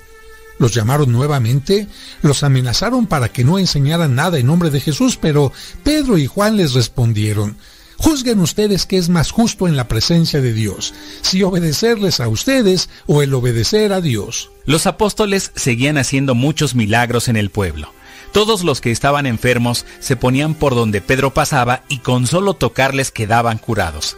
Así llegaban a Jerusalén muchas personas de todas las ciudades trayendo enfermos que eran curados. Alarmados por esto, los soldados de la Guardia Judía prendieron a Pedro y a Juan y los metieron en la cárcel. Pero por la noche un ángel abrió las puertas, los puso en libertad y les mandó que regresaran a predicar al templo. Reunidos los sacerdotes judíos, mandaron traer a los presos para interrogarlos, pero regresaron los soldados diciendo, encontramos la cárcel bien cerrada y a los centinelas en todas las puertas, pero los presos desaparecieron. En ese momento llegó uno diciendo, esos hombres están enseñando en el templo. Inmediatamente fueron por ellos y los trajeron. El sumo sacerdote les dijo, ¿no les teníamos prohibido que enseñaran en nombre de ese? Pedro contestó, cierto, pero es preciso obedecer a Dios antes que a los hombres. Pocos días después de la amonestación que les hicieron, Herodes mandó encarcelar a Pedro. El apóstol tenía que dormir atado con cadenas y custodiado por varios soldados. El rey tenía pensado condenarlo a muerte, pero mientras Pedro estaba en la cárcel, la iglesia entera hacía oración por él y sucedió un hecho sobrenatural. La noche anterior al día en que Herodes pensaba matarlo, un ángel despertó a Pedro y al instante se le cayeron las cadenas. El ángel le dijo, toma tu capa y sígueme. Pedro salió detrás del ángel y cruzaron delante de todos los guardias hasta que llegaron a la puerta de hierro, la cual se abrió por sí misma. Salieron y caminaron hasta el fin de la calle, y allí el ángel desapareció. Entonces Pedro dijo, El Señor ha mandado a su ángel para librarme de Herodes. Pedro entonces se encaminó a una casa donde sabía que se reunían los cristianos, llamó a la puerta, le abrieron y al verle quedaron asombrados. Les contó cómo había sucedido todo y se retiró. Por eso, después que Pedro enseñó la fe a los cristianos de Jerusalén, partió para Roma, que entonces era como la capital del mundo porque ahí vivía el emperador. En ese lugar, en Roma, predicó incansablemente y fue el primer obispo de Roma durante unos 25 años hasta que murió víctima del emperador Nerón. La tradición dice que el emperador deseaba rehacer el centro de la ciudad, pero el Senado se le opuso. Entonces Nerón mandó quemar la ciudad para que no hubiera ningún impedimento. Desafortunadamente el incendio se extendió tanto que duró más de una semana y los romanos se molestaron muchísimo. Nerón echó la culpa a los cristianos e inició una persecución contra ellos. Sabiendo los cristianos el interés que tenía Nerón de encontrar al jefe de los cristianos, consiguieron convencer a Pedro que se fuera rápido durante algún tiempo a un lugar menos peligroso. Pero hubo algo que lo detuvo. Y es que cuando Pedro se disponía a salir de la ciudad, tuvo una visión en donde se encontró con Cristo que venía hacia Roma cargando a las espaldas una cruz. Pedro al verlo, humilde y confuso, solamente acertó a decirle, Quo vadis. Estas son dos palabras en latín porque en Roma se hablaba latín. Quo vadis significa ¿a dónde va, Señor? Cuando Cristo escuchó estas palabras, le respondió a Pedro, voy a Roma para ser crucificado otra vez. La visión desapareció, pero Pedro entendió la lección. Aquella cruz que traía el maestro era la cruz que Pedro debería aceptar valientemente. Por eso decidió permanecer en Roma y aceptar el tormento de la crucifixión. Los soldados romanos no tardaron en llevarlo preso y el emperador Nerón lo condenó a morir en la cruz fuera de la ciudad, en un lugar que llamaban Colina Vaticana. Cuando llegaron al lugar, Pedro se consideró indigno de morir como su maestro y suplicó la gracia de morir cabeza abajo, gracia que le fue concedida. Murió en el año 64 e inmediatamente después de su muerte lo sepultaron en el mismo lugar. Desde entonces su tumba se encuentra en el Vaticano, en donde miles de fieles lo veneran diariamente. El 29 de junio también se celebra a San Pablo. Lo más importante de su historia lo podemos encontrar en un libro de la Biblia que se llama Los Hechos de los Apóstoles y en algunas cartas que él escribió. San Pablo nació en la ciudad de Tarso, en el Asia Menor, quizás unos 10 años después del nacimiento de Jesucristo. Su primer nombre era Saulo. Era de la familia de judíos de la tribu de Benjamín y de la secta de los fariseos. Saulo fue educado en toda la rigidez de las doctrinas de los fariseos y aprendió muy bien el idioma griego, que era el que en ese entonces hablaban las personas cultas de Europa. Esto le sería después sumamente útil en su predicación. De joven fue a Jerusalén a especializarse en la Biblia como discípulo de Gamaliel, el sabio judío más famoso de su tiempo, pero durante la vida pública de Jesús él no estuvo en Palestina y por eso no lo conoció personalmente. Después de la muerte de Jesús, Saulo volvió a Jerusalén y se encontró con que los seguidores de Jesús se habían extendido mucho. Pensando en que Jesús no era el Hijo de Dios y que sus seguidores eran unos fanáticos peligrosos, emprendió con muchos otros judíos una feroz persecución contra los cristianos. Al primero que mataron fue al diácono San Esteban. Mientras los demás apedreaban a ese primer mártir seguidor de Cristo, Saulo cuidaba sus vestidos, demostrando así que estaba de acuerdo con ese asesinato. Pero Esteban murió rezando por sus perseguidores y obtuvo pronto la conversión de este terrible enemigo. Y ahora les voy a contar cómo fue aquella conversión. Saulo salió para Damasco con órdenes de los jefes de los sacerdotes judíos para apresar y llevar a Jerusalén a los seguidores de Jesús, que todavía no les llamaban cristianos. Pero por el camino una luz deslumbrante lo derribó y oyó una voz que le decía, Saulo, Saulo, ¿por qué me persigues? Él preguntó, ¿quién eres tú? Y la voz le respondió, Yo soy Jesús el que tú persigues. Pablo añadió, Señor, ¿qué quieres que yo haga? Y Jesús le ordenó que fuera a Damasco y que allá le indicaría lo que tenía que hacer. Desde ese momento, Saulo se quedó ciego y así estuvo durante tres días. En Damasco había un discípulo de Jesús que lo instruyó y lo bautizó. Entonces recuperó la vista. Desde ese momento dejó de ser fariseo y empezó a ser apóstol cristiano. Pablo, ya es el nuevo nombre que él tomó, realizó tres grandes viajes por las regiones que hoy conocemos como Grecia y Turquía, recorriendo más de 3.000 kilómetros. En cada lugar dejaba comunidades de fe a las que alentaba con diversas cartas que escribió y que nosotros tenemos en la Biblia. Fue acusado más tarde de ser cristiano y enviado a Roma para que fuera juzgado por el César. Finalmente, Pablo murió decapitado durante la persecución de Nerón tres años después que Pedro.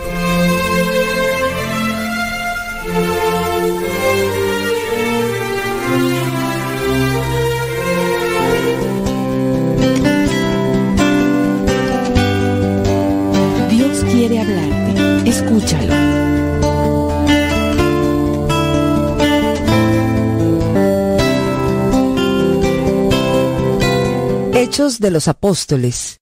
Un día, Pedro y Juan fueron al templo para la oración de las tres de la tarde. Allí, en el templo, estaba un hombre paralítico de nacimiento, al cual llevaban todos los días y lo ponían junto a la puerta llamada la Hermosa, para que pidiera limosna a los que entraban. Cuando el paralítico vio a Pedro y a Juan, que estaban a punto de entrar en el templo, les pidió una limosna. Ellos lo miraron fijamente y Pedro le dijo, Míranos. El hombre puso atención, creyendo que le iban a dar algo, pero Pedro le dijo, No tengo plata ni oro, pero lo que tengo te doy. En el nombre de Jesucristo de Nazaret, levántate y anda. Dicho esto, Pedro lo tomó por la mano derecha y lo levantó. Y en el acto cobraron fuerza sus pies y sus tobillos. El paralítico se puso en pie de un salto y comenzó a andar. Luego entró con ellos en el templo por su propio pie, brincando y alabando a Dios. Todos los que lo vieron andar y alabar a Dios se llenaron de asombro y de temor por lo que le había pasado, ya que conocían al hombre y sabían que era el mismo que se sentaba a pedir limosna en el templo, en la puerta llamada la Hermosa. El paralítico que había sido sanado no soltaba a Pedro y a Juan. Toda la gente admirada corrió a la parte del templo que se llama Pórtico de Salomón, donde ellos estaban. Pedro, al ver esto, les dijo, ¿Por qué se asombran ustedes israelitas? ¿Por qué nos miran como si nosotros mismos hubiéramos sanado a este hombre y lo hubiéramos hecho andar por medio de algún poder nuestro o por nuestra piedad? El Dios de Abraham, de Isaac y de Jacob, el Dios de nuestros antepasados, ha dado el más alto honor a su siervo Jesús, a quien ustedes entregaron a las autoridades y a quien ustedes rechazaron, después que Pilato había decidido soltarlo. En vez de pedir la libertad de aquel que era santo y justo, ustedes pidieron que se soltara a un criminal. Y así mataron ustedes al que nos lleva a la vida. Pero Dios lo resucitó y de esto nosotros somos testigos. Lo que ha hecho cobrar fuerzas a este hombre que ustedes ven y conocen es la fe en el nombre de Jesús. Esa fe en Jesús es la que lo ha hecho sanar completamente, como todos ustedes pueden ver. Ya sé, hermanos, que cuando ustedes y sus jefes mataron a Jesús, lo hicieron sin saber en realidad lo que estaban haciendo. Pero Dios cumplió de este modo lo que antes había anunciado por medio de todos sus profetas, que su Mesías tenía que morir. Por eso, vuélvanse ustedes a Dios y conviértanse para que Él les borre sus pecados y el Señor les mande tiempos de alivio, enviándoles a Jesús, a quien desde el principio había escogido como Mesías para ustedes. Aunque por ahora Jesucristo debe permanecer en el cielo hasta que Dios ponga en orden todas las cosas, como dijo por medio de sus santos profetas que vivieron en los tiempos antiguos. Moisés anunció a nuestros antepasados, el Señor su Dios hará que salga de entre ustedes un profeta como yo. Obedézcanlo en todo lo que les diga, porque todo aquel que no haga caso a ese profeta será eliminado del pueblo. Y todos los profetas, desde Samuel en adelante, hablaron también de estos días. Ustedes son herederos de las promesas que Dios hizo por medio de los profetas, y son también herederos de la alianza hecha por Dios con los antepasados de ustedes. Pues Dios le dijo a Abraham, todas las naciones del mundo serán bendecidas por medio de tus descendientes. Cuando Dios resucitó a su Hijo, lo envió primero a ustedes, para bendecirlos haciendo que cada uno de ustedes se convierta de su maldad. Todavía Pedro y Juan estaban hablándole a la gente cuando llegaron los sacerdotes con el jefe de la guardia del templo y con los saduceos. Estaban enojados porque Pedro y Juan enseñaban a la gente y decían que la resurrección de los muertos había quedado demostrada en el caso de Jesús. Los arrestaron y como ya era tarde, los metieron en la cárcel hasta el día siguiente. Pero muchos de los que habían escuchado el mensaje creyeron, y el número de creyentes, contando solamente los hombres, llegó a cerca de cinco mil. Al día siguiente se reunieron en Jerusalén los jefes de los judíos, los ancianos y los maestros de la ley. Allí estaban también el sumo sacerdote Anás, Caifás, Juan, Alejandro y todos los que pertenecían a la familia de los sumos sacerdotes. Ordenaron que les llevaran a Pedro y a Juan, y poniéndolos en medio de ellos, les preguntaron, ¿Con qué autoridad o en nombre de quién han hecho ustedes estas cosas? Pedro, lleno del Espíritu Santo, les contestó, Jefes del pueblo y ancianos, ustedes nos preguntan acerca del bien hecho a un enfermo para saber de qué manera ha sido sanado. Pues bien, declaramos ante ustedes y ante todo el pueblo de Israel que este hombre que está aquí, delante de todos, ha sido sanado en el nombre de Jesucristo de Nazaret, el mismo a quien ustedes crucificaron y a quien Dios resucitó. Este Jesús es la piedra que ustedes los constructores despreciaron, pero que se ha convertido en la piedra principal. En ningún otro hay salvación, porque en todo el mundo Dios no nos ha dado otra persona por la cual podamos salvarnos. Cuando las autoridades vieron la valentía con que hablaban Pedro y Juan, y se dieron cuenta de que eran hombres sin estudios ni cultura, se quedaron sorprendidos y reconocieron que eran discípulos de Jesús. Además, el que había sido sanado estaba allí con ellos, y por eso no podían decir nada en contra. Entonces los mandaron salir de la reunión y se quedaron discutiendo unos con otros. Decían, ¿qué vamos a hacer con estos hombres? Todos los habitantes de Jerusalén saben que han hecho esta señal milagrosa y no lo podemos negar. Pero a fin de que este asunto no siga corriendo de boca en boca, vamos a amenazarlos para que de aquí en adelante no hablen del nombre de Jesús a nadie. Así que los llamaron y les ordenaron que no hablaran ni enseñaran nada acerca del nombre de Jesús. Pero Pedro y Juan les contestaron, Juzguen ustedes mismos si es justo delante de Dios obedecerlos a ustedes en lugar de obedecerlo a Él. Nosotros no podemos dejar de decir lo que hemos visto y oído. Las autoridades los amenazaron, pero los dejaron libres. No encontraron cómo castigarlos, porque toda la gente alababa a Dios por lo que había pasado. El hombre que fue sanado de esta manera milagrosa tenía más de 40 años. Pedro y Juan, ya puestos en libertad, fueron a reunirse con sus compañeros y les contaron todo lo que los jefes de los sacerdotes y los ancianos les habían dicho. Después de haberlos oído, todos juntos oraron a Dios, diciendo, Señor, tú que hiciste el cielo, la tierra, el mar y todo lo que hay en ellos, dijiste por medio del Espíritu Santo y por boca de nuestro patriarca David, tu siervo, ¿Por qué se alborotan los pueblos? ¿Por qué hacen planes sin sentido? Los reyes y gobernantes de la tierra se rebelan y juntos conspiran contra el Señor y contra su escogido, el Mesías. Es un hecho que Herodes y Poncio Pilato se juntaron aquí, en esta ciudad, con los extranjeros y los israelitas contra tu santo siervo Jesús, a quien escogiste como Mesías. De esta manera, ellos hicieron todo lo que tú en tus planes ya habías dispuesto que tenía que suceder. Ahora, Señor, fíjate en sus amenazas y concede a tus siervos que anuncien tu mensaje sin miedo. Muestra tu poder sanando a los enfermos y haciendo señales y milagros en el nombre de tu santo siervo Jesús. Cuando acabaron de orar, el lugar donde estaban reunidos tembló y todos fueron llenos del Espíritu Santo y anunciaban abiertamente el mensaje de Dios.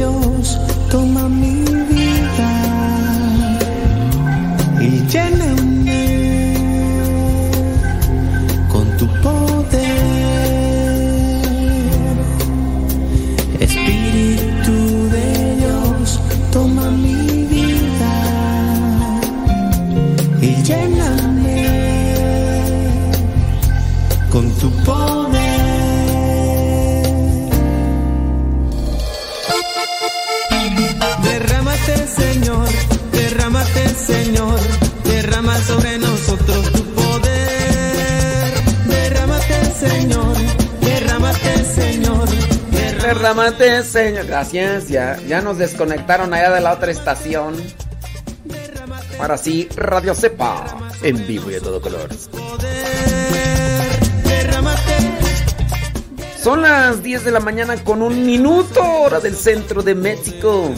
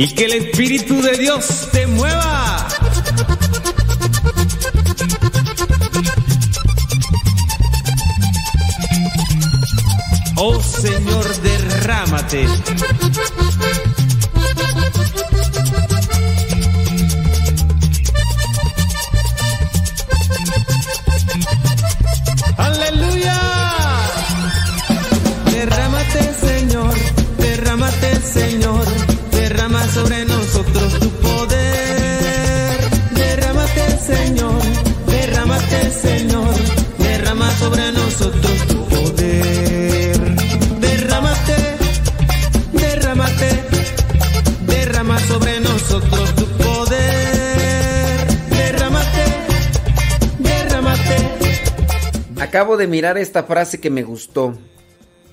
Si no hay hombro donde llorar,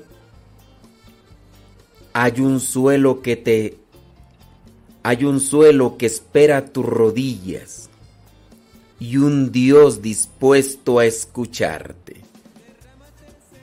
Si no hay hombro donde llorar, hay un suelo que espera tus rodillas y un Dios dispuesto a escucharte. Derrama sobre nosotros tu poder. Derrámate, derrámate, derrama sobre nosotros tu poder. Derrámate, derrámate, derrama sobre nosotros tu poder.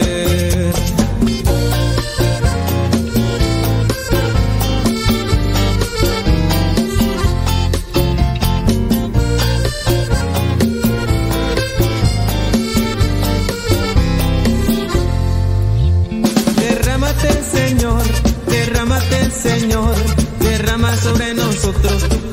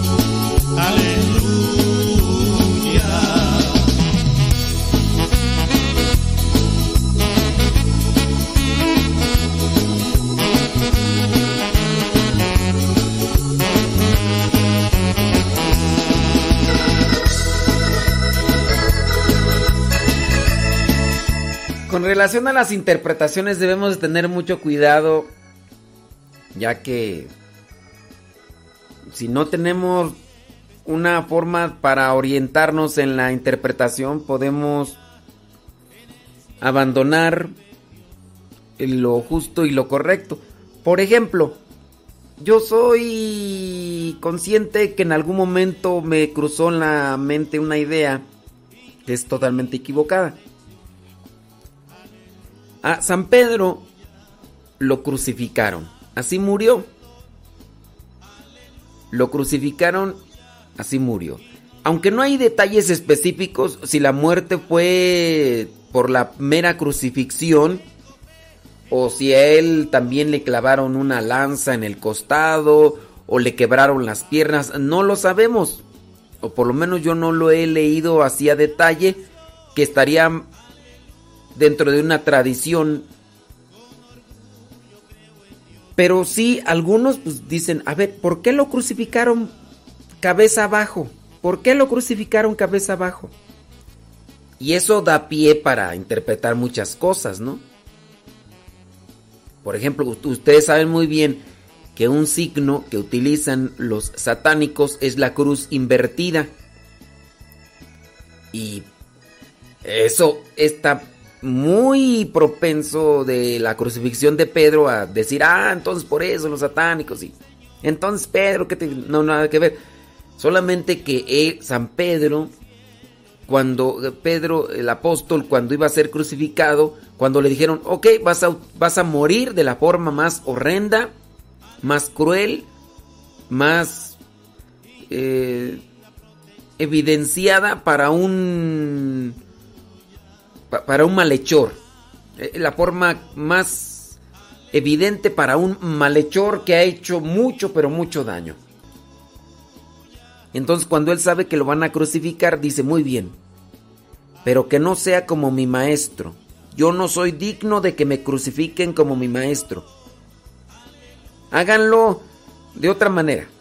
Cabeza abajo, cabeza abajo, porque se sentía indigno de morir como su, como su maestro. Crucifíquenme cabeza abajo. Obviamente no podía ser. Crucifíquenme de lado, pues no. Crucifíquenme. No decidió la forma de morir. O sea, esa fue la que le dieron. Pero sí optó porque le crucificaran hacia abajo. Y pues imagínate estar... No sé si ustedes en algún momento han estado así, cabeza hacia abajo. Cuando éramos niños y podíamos hacer esas cosas...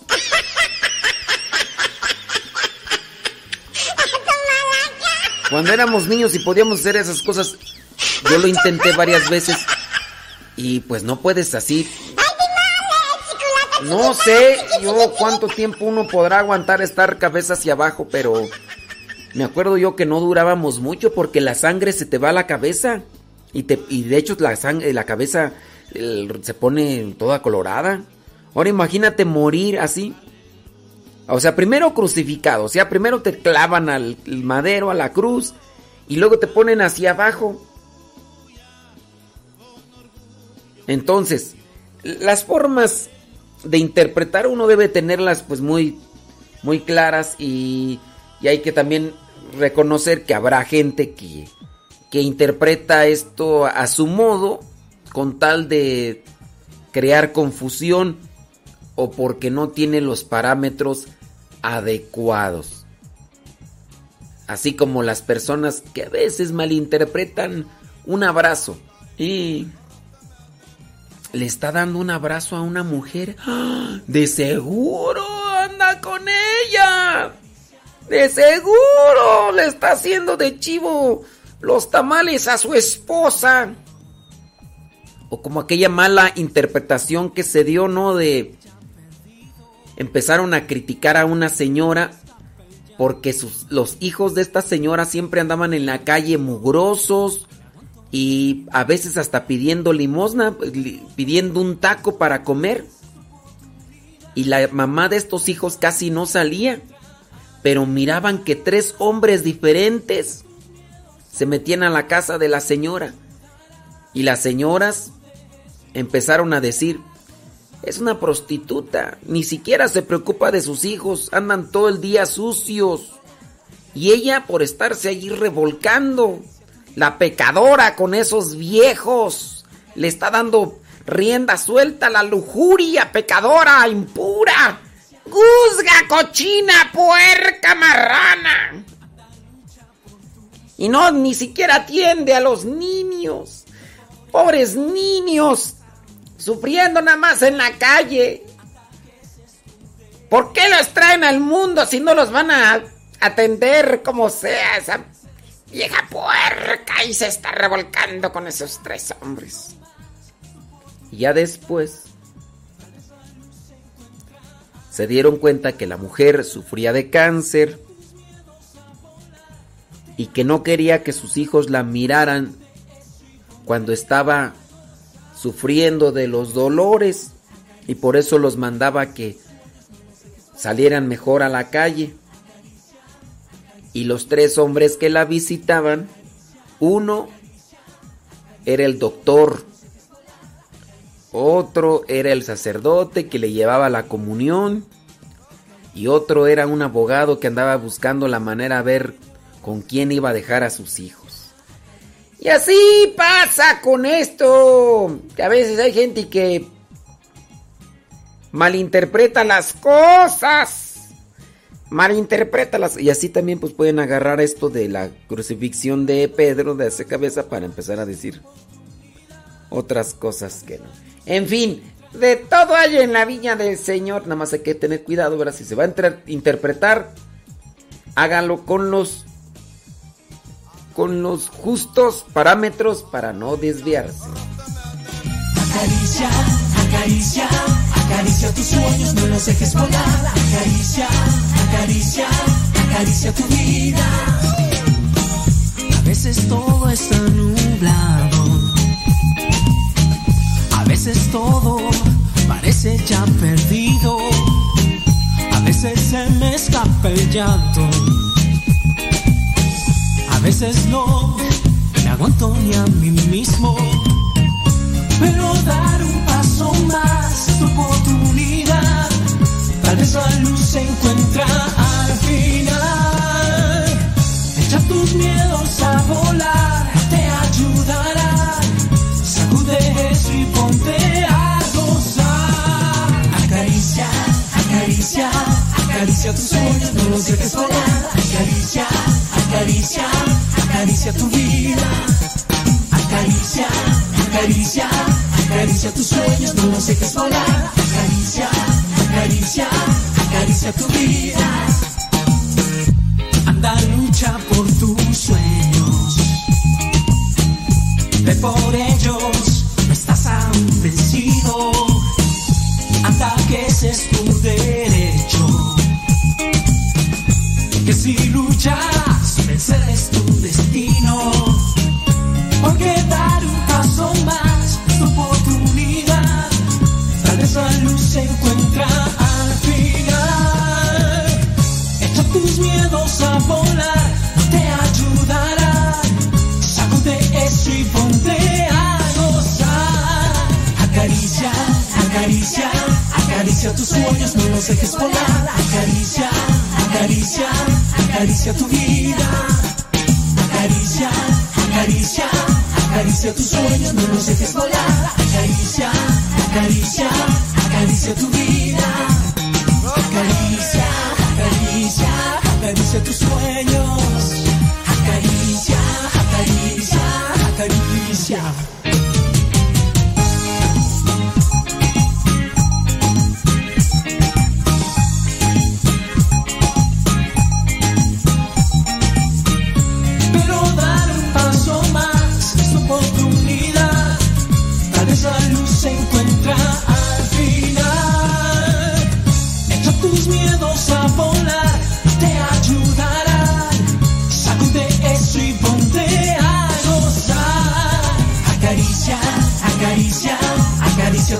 Sueños, no los dejes volar. Acaricia, acaricia, acaricia tu vida.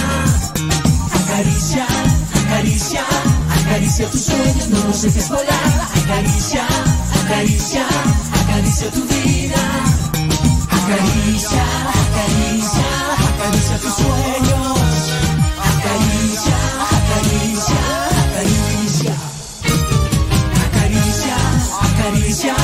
Acaricia tus sueños, no los dejes volar.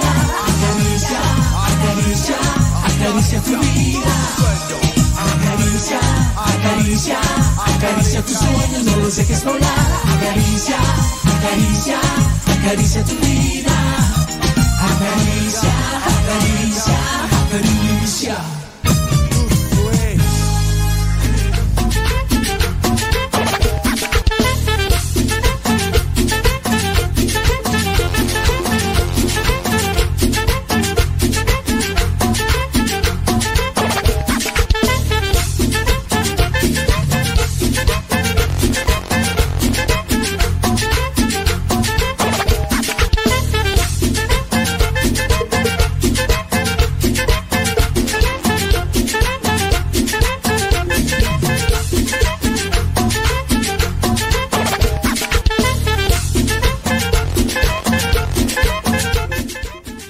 Canadá resulta que encontraron los restos de niños indígenas eh, enterrados en lo que era pues una mm, un internado católico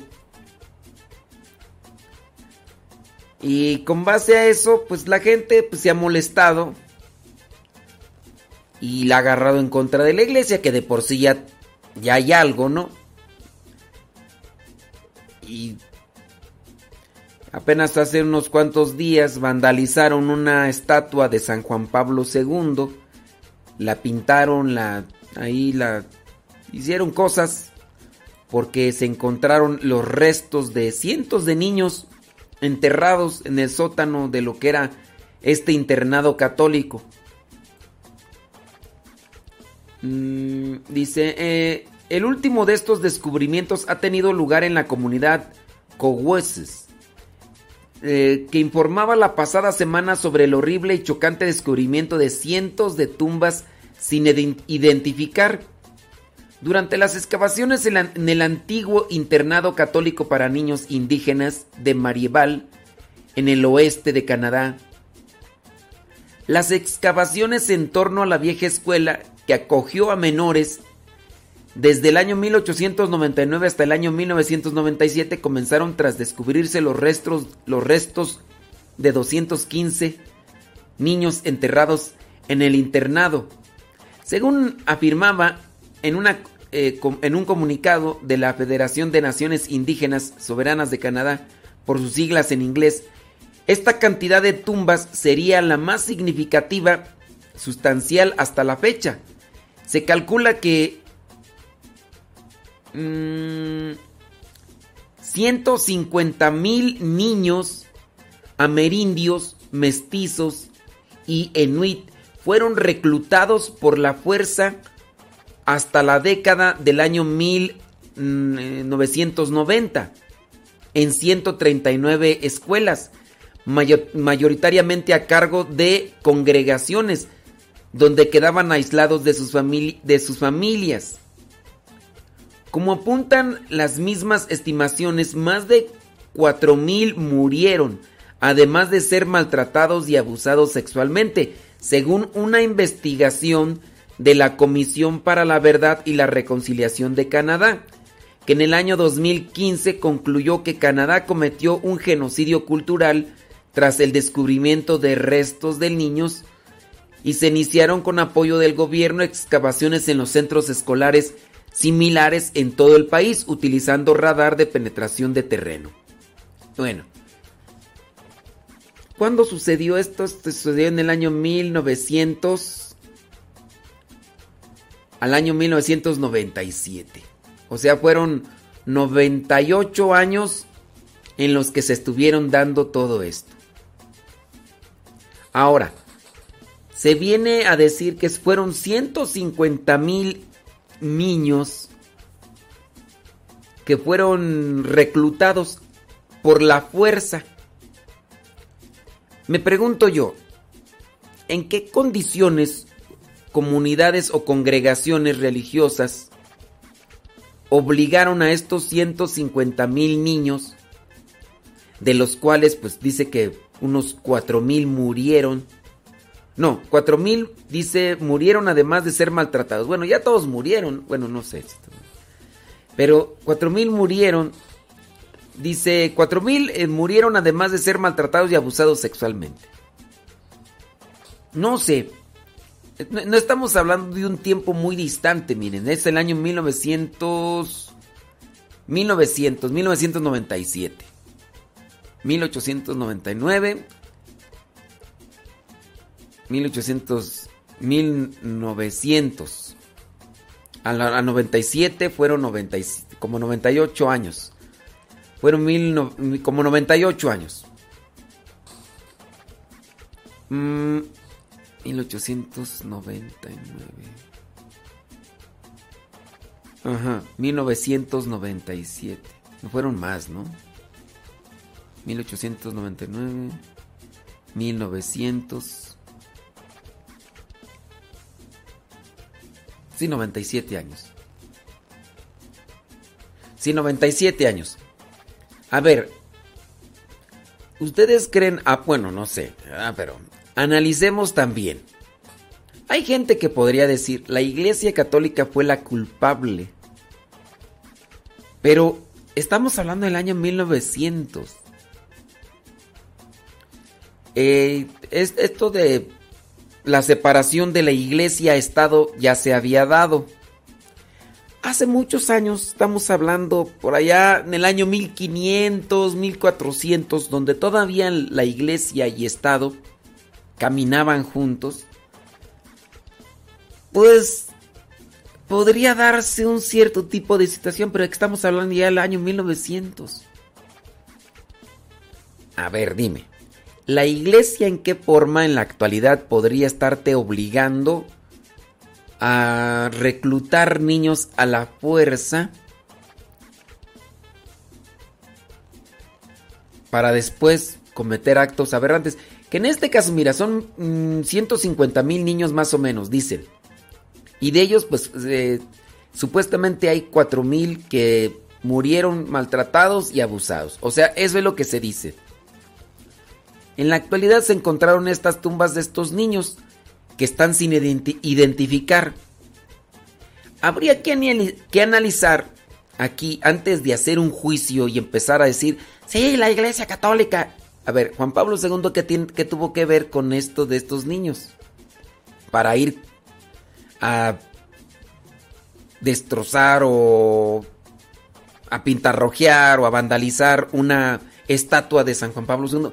El que tiene que ver si es que hubo un cierto tipo de injusticia, si es que tuvo si es que tuvo si es que hubo un cierto tipo de injusticia, que tienen que andar vandalizando la imagen de alguien que ni siquiera estuvo allí, ni siquiera coordinó eso. ¿Por qué?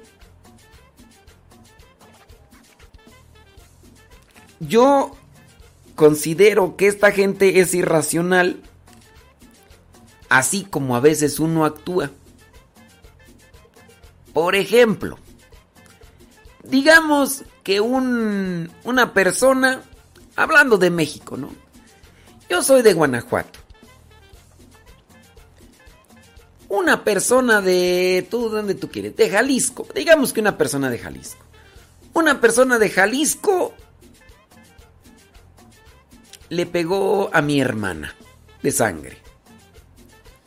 Mi hermana viene y me dice, oh, uno de Jalisco me pegó. Ah, ¿dónde está? Ya se fue corriendo. Pero mira, aquel otro muchacho que está allá también es de Jalisco. Y entonces yo me voy con ese otro muchacho que es de Jalisco. Y sin avisarle, lo empiezo a agarrar a golpes y traigan y vamos a darle, le digo a mis hermanos, vamos a darle una bien fuerte a este otro de Jalisco. El muchacho, el muchacho de Jalisco va a decir, pero ¿por qué me pegan? ¡Cállate, hocico! ¡Cállate, hocico! Porque uno de Jalisco le pegó a mi hermana, desgraciado. ¡Toma, toma, toma! ¿Cómo ves tú un acto en esa situación? Dirás, o sea, es irracional. O sea, ¿qué tiene que ver que otra persona de Jalisco le haya pegado a tu hermana para que tú agarres a esta otra persona que ni familia es, ni se conocen con el otro. Ah, pero es de Jalisco, me vale. Porque nadie tiene que pegarle a mi hermana. Nadie, y menos así. Entonces, todos los de Jalisco. Oye, viene otro de Jalisco, agárratelo también y tómale. Porque uno de Jalisco. Eso es un acto irracional. Ilógico.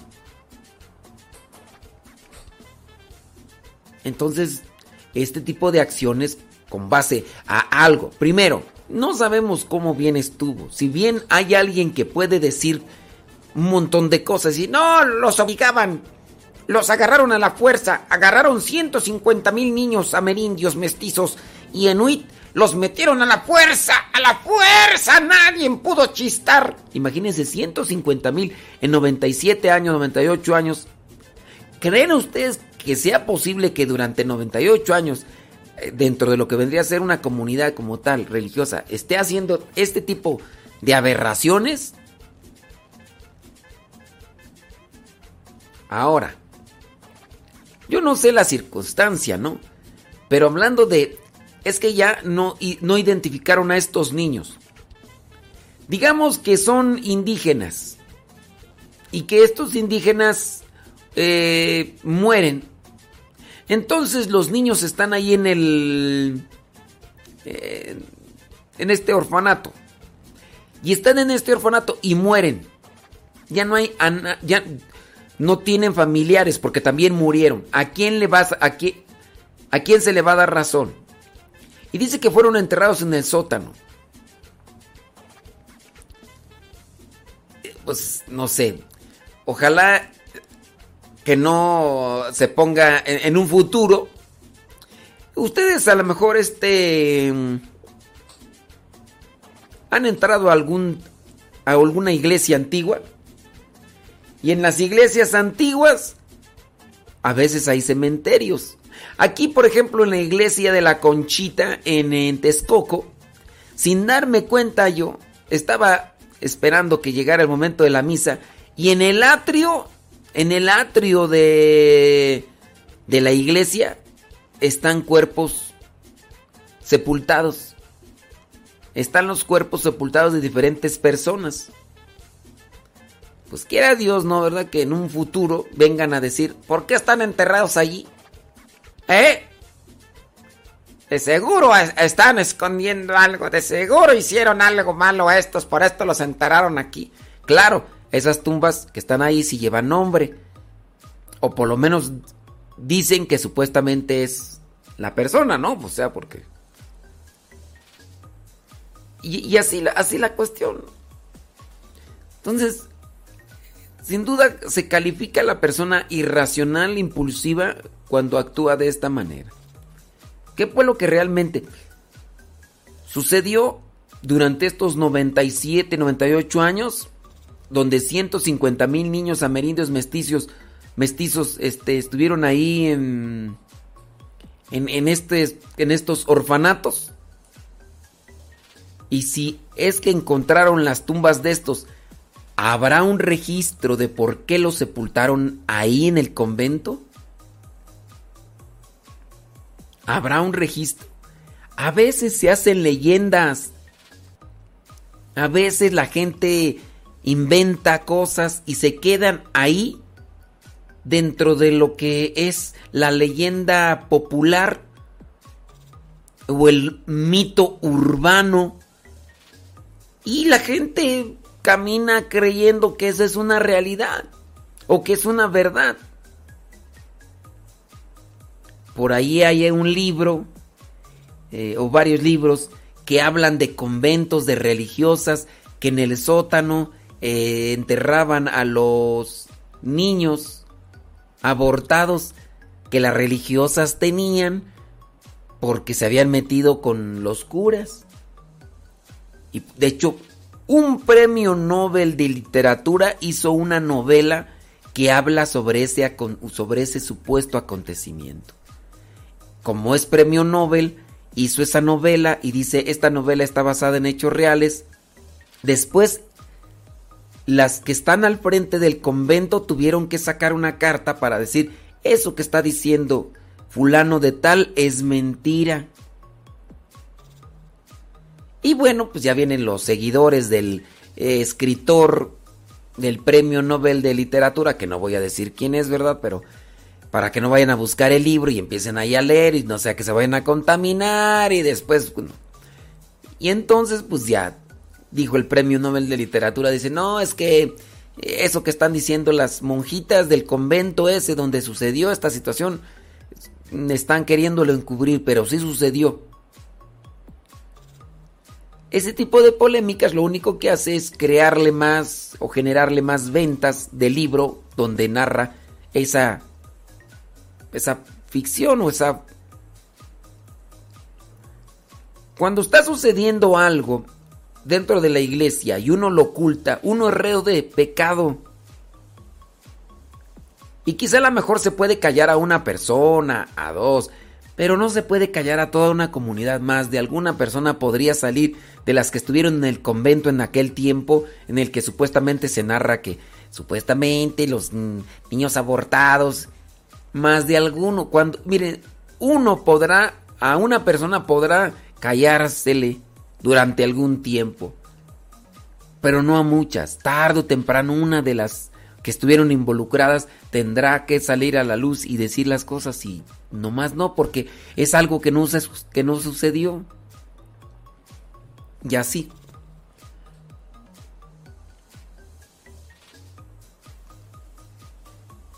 Y aquí también en relación a esto de los niños que murieron. Primero, no sabemos realmente estos niños si tenían ya familiares y por eso ya no pusieron una identidad. Fue en el sótano. Eh, la otra es sobre las enfermedades o, o, no sé, pues, pero primero analizar antes de empezar con los improperios, con los ataques, con los agravios, con las denuncias. Hace poquito, en un diario misionero, alguien por ahí puso, mira, no recuerdo quién y yo le agradezco, no me acuerdo si fue Betty o no me acuerdo quién fue la persona que me alertó de que una un fulano hasta me había puesto algo con ese descubrimiento que hicieron en Canadá. Cuando yo dije, bueno, ¿y yo qué tengo que ver ahí con eso? ¿Qué? Pues sabe, mira. Déjame, pues. En el diario Misionero, mira. No me acuerdo de cuándo fue. No me acuerdo de cuándo fue. Entonces, una persona de nombre Ian Pérez eh, miró mi diario misionero. Y entonces la persona le puso, Ian Pérez puso, diario misionero. Después puso, esa mierda me parece católico y pedófilo. Me refiero a los niños encontrados en Canadá. ¿O acaso morirían de Grispecian? Digo, a ver, Ian Pérez, no sé si seas hombre o mujer o marciano o una persona que ya se le secó el cerebro. ¿Qué tiene que ver mi diario misionero con lo que tú estás escribiendo allí?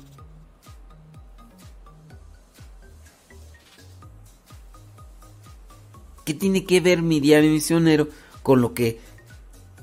Eh, a ver.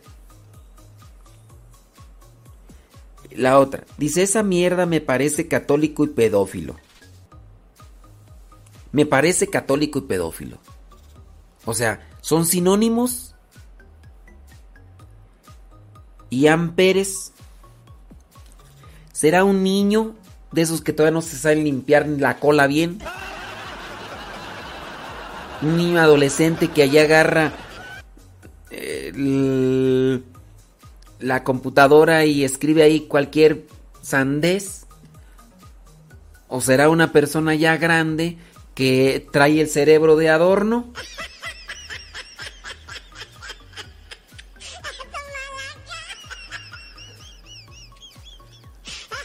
Yo a mi parecer pues son personas que no no están usando lo que Dios les dio como cerebro. Pues, ¿Qué, ¿Qué, tiene que ver mi diario misionero con... A ver, pues ya... Pero si es un niño el que escribió eso, imagínense si así piensa de morrillo. Me imagino en el, en el lugar o en el ambiente que vive. Y pues, imagínate, si esto así comienza pequeño, ¿cómo va a ser de grande? Pero pues sí, pues, uno tiene que ser paciente con este tipo de de gente que ve algo y empieza a fustigar, a reclamar, a ofender y a las lanzar un montón de idioteces, pues sí. Analicemos y reflexionemos. Si vemos una noticia, tratemos de juzgar de diferentes ángulos o analizar de diferentes ángulos antes de emitir una opinión o un comentario para no hacerlo de manera mmm, así de, de manera de manera um, ilógica por decir así. Pues sí, con qué cosas, qué cosas en la vida. Y así puede ser de tocho, morocho, aquí y allá y, y, donde quiera. En fin, en fin, en fin, señores señores. Ya son las 10 de la mañana con 38 minutos hora del centro de México. 10 de la mañana con 38 minutos hora de Centro México. Hoy es martes. Hoy es martes. Ni te cases, ni te embarques, ni de tu casa te partes, mucho menos dejes de escuchar radiocepa.com.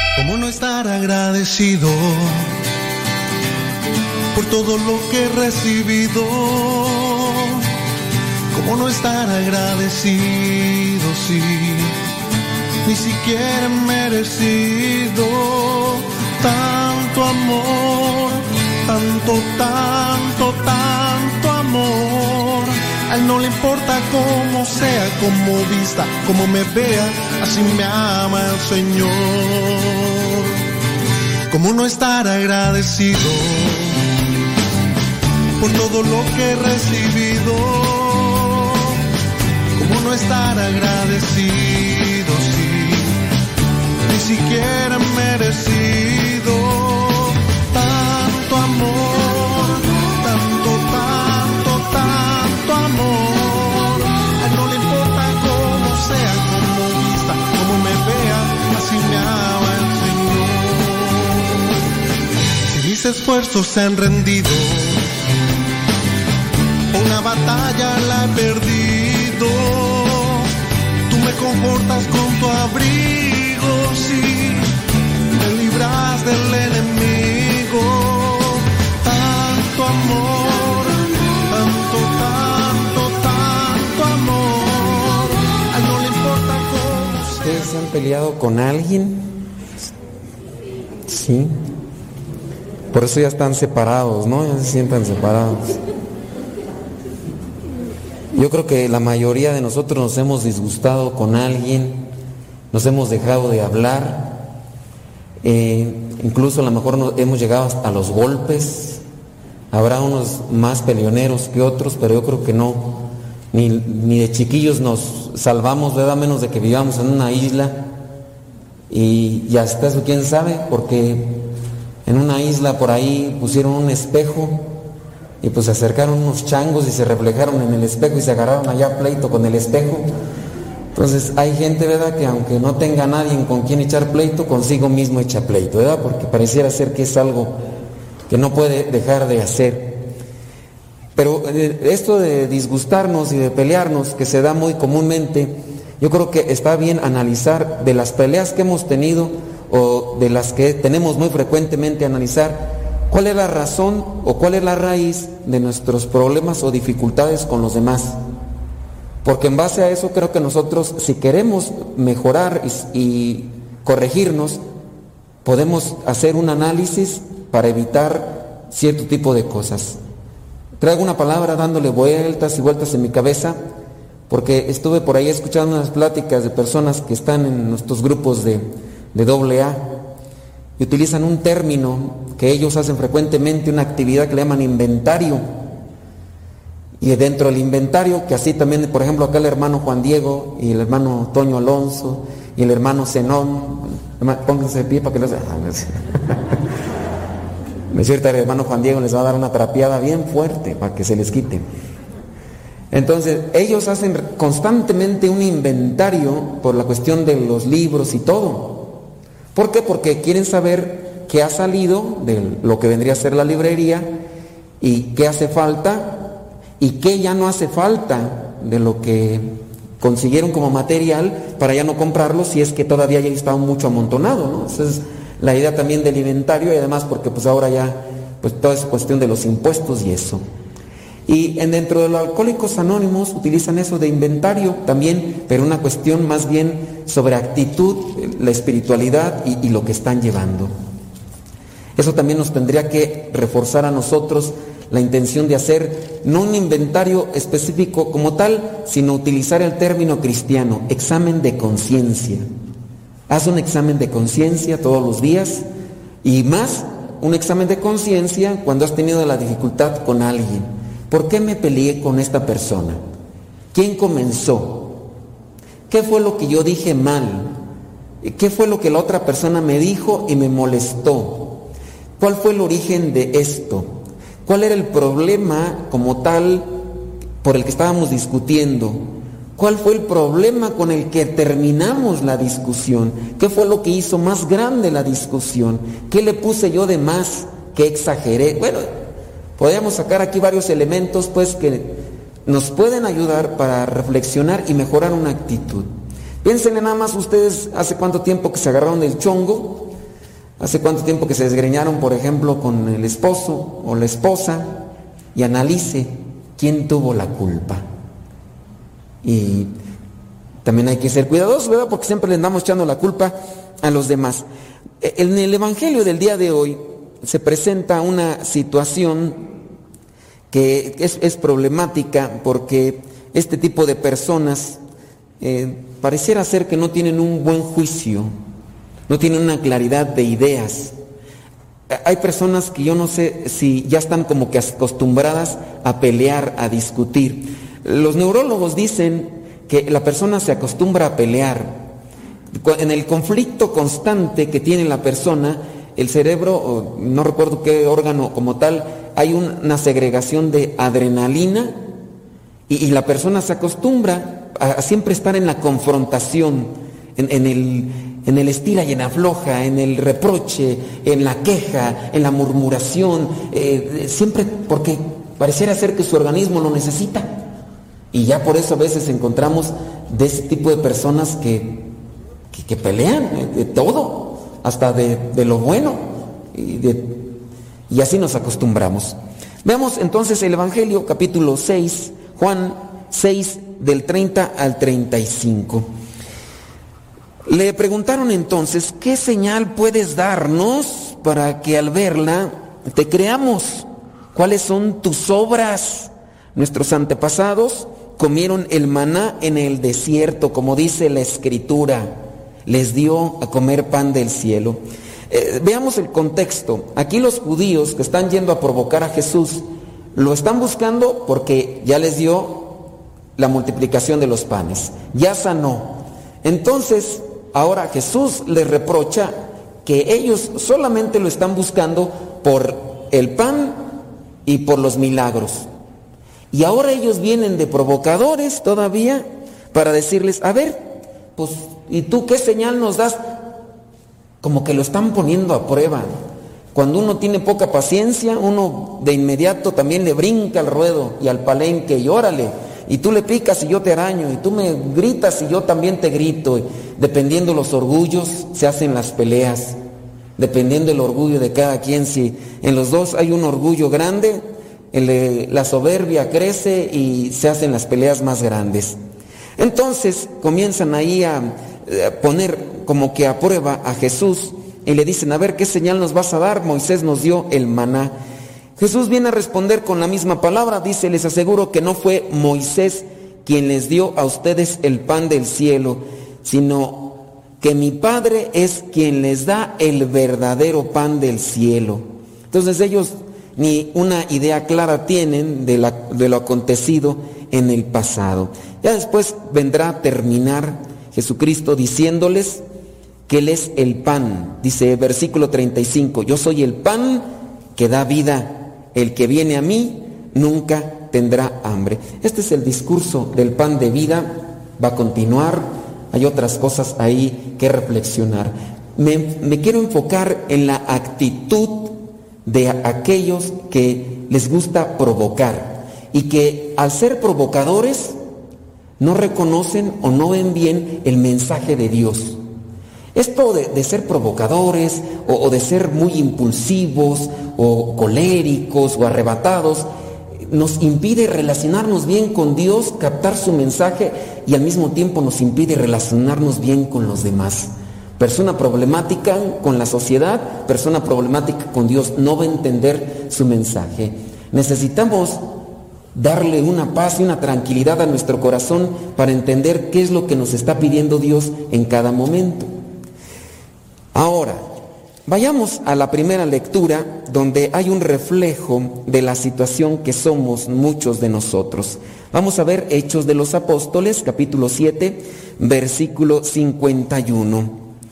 Aquí también hay un contexto, está Esteban, lo han detenido porque está hablando de Jesucristo, está hablando de la fe y ahí está como que haciéndole un juicio. Y ya después aquí encontramos en el versículo 51. Esto es lo que somos muchas veces y que por eso no entendemos la palabra. Dice Esteban, ustedes siempre han sido tercos tienen oídos y corazón paganos. Siempre están en contra del Espíritu Santo. Son iguales que sus antepasados. Ahora, analice eh, usted la situación si es que tiene pleito con su esposo. ¿Quién es el terco? ¿Él o usted, señora? Sus hijos con el que tiene pleitos. ¿Quiénes son los tercos? ¿Usted o ellos? ¿Quién serán los tercos aquí? Porque a veces somos los tercos nosotros, los necios, los que queremos hacer las cosas a nuestra manera, queremos hacer las cosas a como yo pienso y yo digo, y aunque estén mal, no importa, pero se tienen que hacer como yo digo. Allí está el terco y el necio. Dice, tienen oídos y corazón paganos. Aquí cuando se refiere al término pagano, habla de aquel que no piensa al modo de Dios. Y ahí es donde están los pleitos. Si tenemos pleito en un trabajo y nosotros queremos tener una postura o actitud cristiana, vamos a tener conflicto con aquel que piensa eh, o se mueve más conforme al modo del mundo. Y en tu casa, en nuestro ambiente, hasta incluso aquí en la, en la iglesia, vamos a tener conflicto con los tercos, o van a tener conflicto con nosotros, porque nosotros somos los tercos, los de oído y corazón pagano. ¿Y qué quiere decir eso? Pues que está, siempre estamos en contra del Espíritu Santo. Son iguales que sus antepasados. Ya viene más adelante ahí, dice, ellos mataron a quienes habían hablado de la venida de aquel que es justo. Y ahora que este justo ya ha venido, refiriéndose a Jesús, ustedes lo traicionaron y lo mataron. Ustedes que recibieron la ley por medio de los ángeles, no la obedecen. Creo que eh, con estas dos líneas podemos centralizar qué es lo que tenemos que corregir en nuestras vidas para no conflictuarnos con los demás. Hasta dónde yo soy una persona necia y terca. Ahora es muy fácil detectar estos conflictos a veces que hasta causan risa, pero a la gente con la que está envuelta les causa eh, un enojo, fastidio cuando estos videos que ya ahorita ya, cualquiera puede sacar el celular y graba y ya a los hombres les dicen qué, les dicen Lord. Dependiendo del caso, Lord, Lord qué, o la Lady, Lady Pizzas, aquella, lady, aquella señora que llegó a comprar una pizza y le dijeron, usted aquí no entra si no trae tapabocas. Y la señora entró, destrozó cajas y aventó todo. Ahora está el Lord Oxo. Sí, este señor iba a entrar ahí a esas tienditas de autoservicio y cuando entró sin tapabocas, le dijeron, usted aquí no puede entrar. Y el señor se dio su enojada. Se metió a su camioneta, le dio de reversa y que se mete con todo de camioneta. Este, señor salió más bravo que la Lord Pixas. La Lord Pixas nada más se metió y les gritó, les mentó la madre y todo. Era algo que se le pedía solamente. Y fíjense, yo miré el video esa porque pues el chisme, ya ven cómo es. El de la señora esta, de, Lady Pixas, este, la señora traía tapabocas. Y al final ahí, que en el zafarrancho, sacó su mochila. Ya ven que las señoras pues parecen, quién sabe qué, ¿verdad? Pero traen todo, hasta el molcajete dentro de la... la señora metió y, y sacó el tapabocas y sí lo traigo y no me lo voy a poner. Pero ¿por qué no se lo pone? Le decía el de seguridad, póngasele ya para que le den la pista. No, y ahorita va a venir mi esposo y van a ver cómo les va a ir. Pues quién sabe cómo sería el esposo con esa actitud de la señora, ¿verdad? A lo mejor pobrecito, a lo mejor estaba todo azorrillado. No creo que el esposo haya sido igual que ella. Yo pienso que el esposo ahí todo ahí azorrillado y a lo mejor hasta ni se quiso acercar. Yo pienso, ¿verdad? ¿Quién le va a aguantar a una señora así, verdad? Pues solamente un tarugo. Pero bueno, eh, la necedad y la terquedad. Somos así a veces nosotros, bueno, nos ha ganado yo creo en algunos momentos.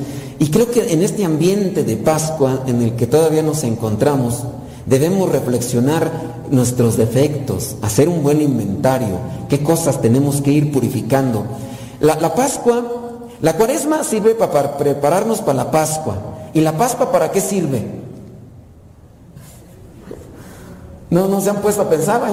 Es que ese es el problema dentro también dentro de nuestra iglesia. Porque toda la cuaresma hay gente que incluso saca un calendario de cuaresma. Todo, cada un día de cuaresma hay una actividad. Y no hay actividad para cada un día de Pascua. Nomás llega la octava de Pascua y ya, cataplum. ¿Cuántos días dura la Pascua? 50. Y nomás la octava de Pascua y ya lo demás, nada. Y La Pascua nos debe de servir como preparación para la venida del Espíritu Santo en Pentecostés cuando sirve. Entonces, vamos a hacer ese inventario y a tratar de purificar aquellas cosas que hemos ido agarrando en nuestras vidas. Y por qué no, yo pienso que también entender sobre ese corazón duro o esos oídos duros también eh, cerrados, o ese corazón soberbio, esa actitud terca y necia que no permite que el Espíritu Santo fluya en nosotros para realizar cosas buenas, ya sea nuestra actitud de prepotentes y soberbios.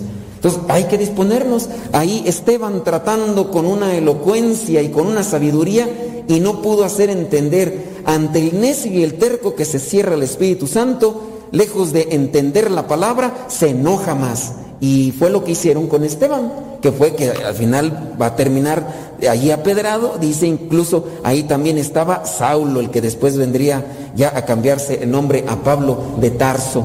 Tenemos que corregirnos pues, todos los días. Yo creo que hoy estamos bien, pero mañana pues ya nos ponen a prueba y ahí es cuando se nota cuánto hemos progresado en las cosas de Dios. Porque somos a veces buenos mientras no nos provoquen.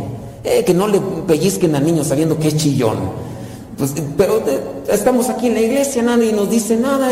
ah, yo creo que ya alcancé la paz. Mm, déjame hacerte presión, a ver si es cierto que aguantas. Déjame decirte algo. Y ahí se va a notar lo que hemos trabajado en el espíritu.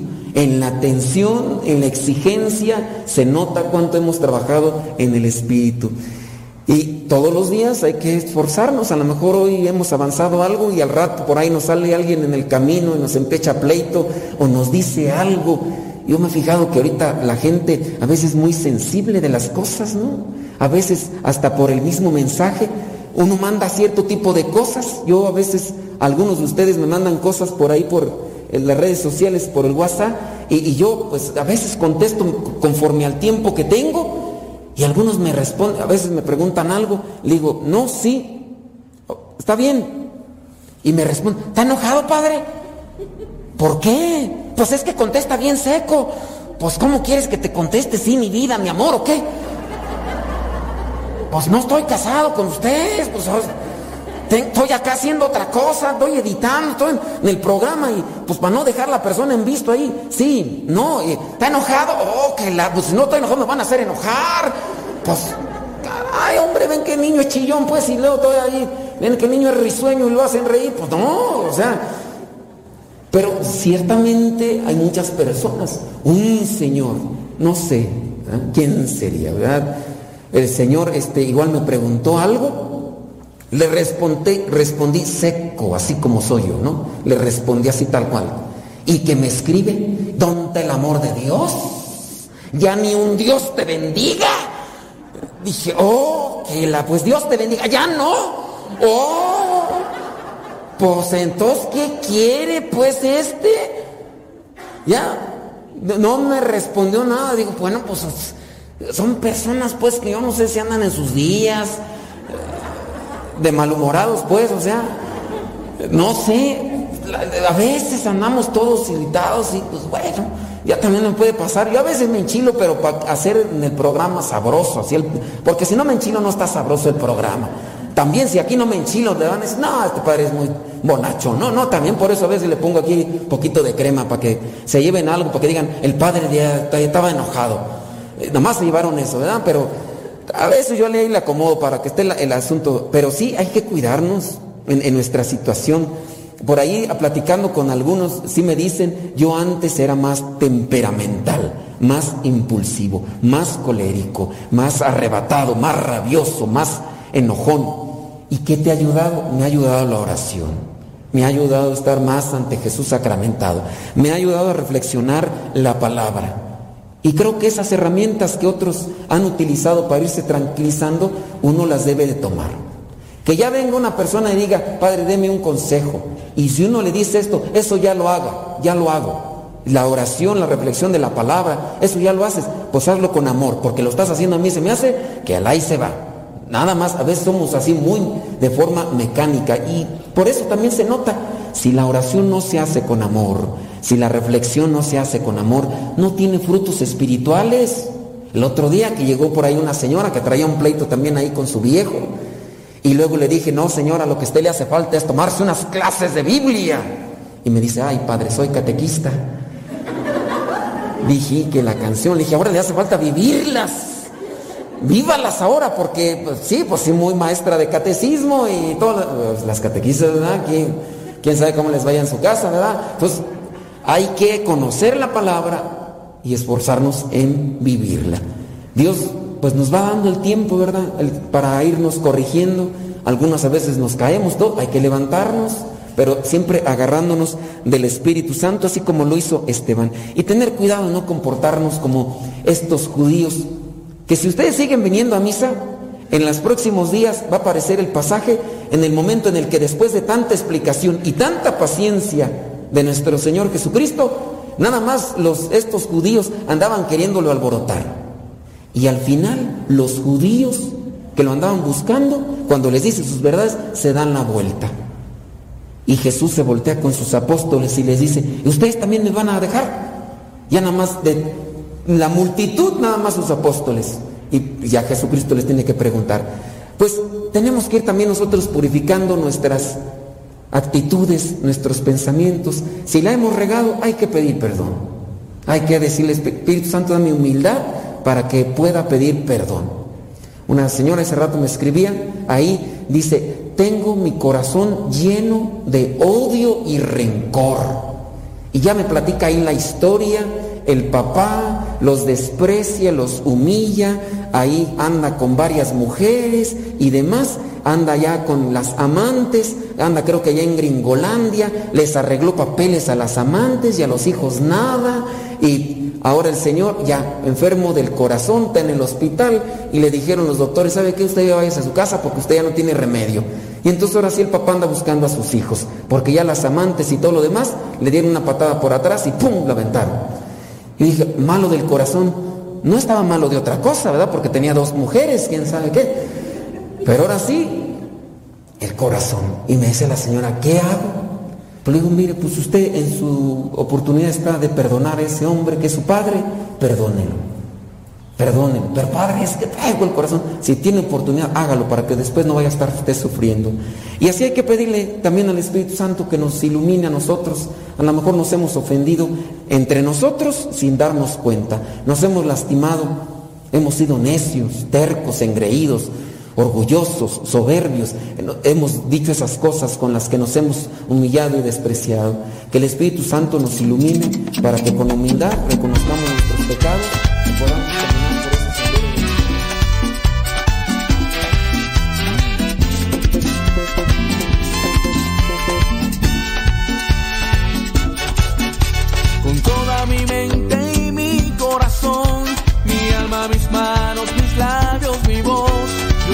alabaré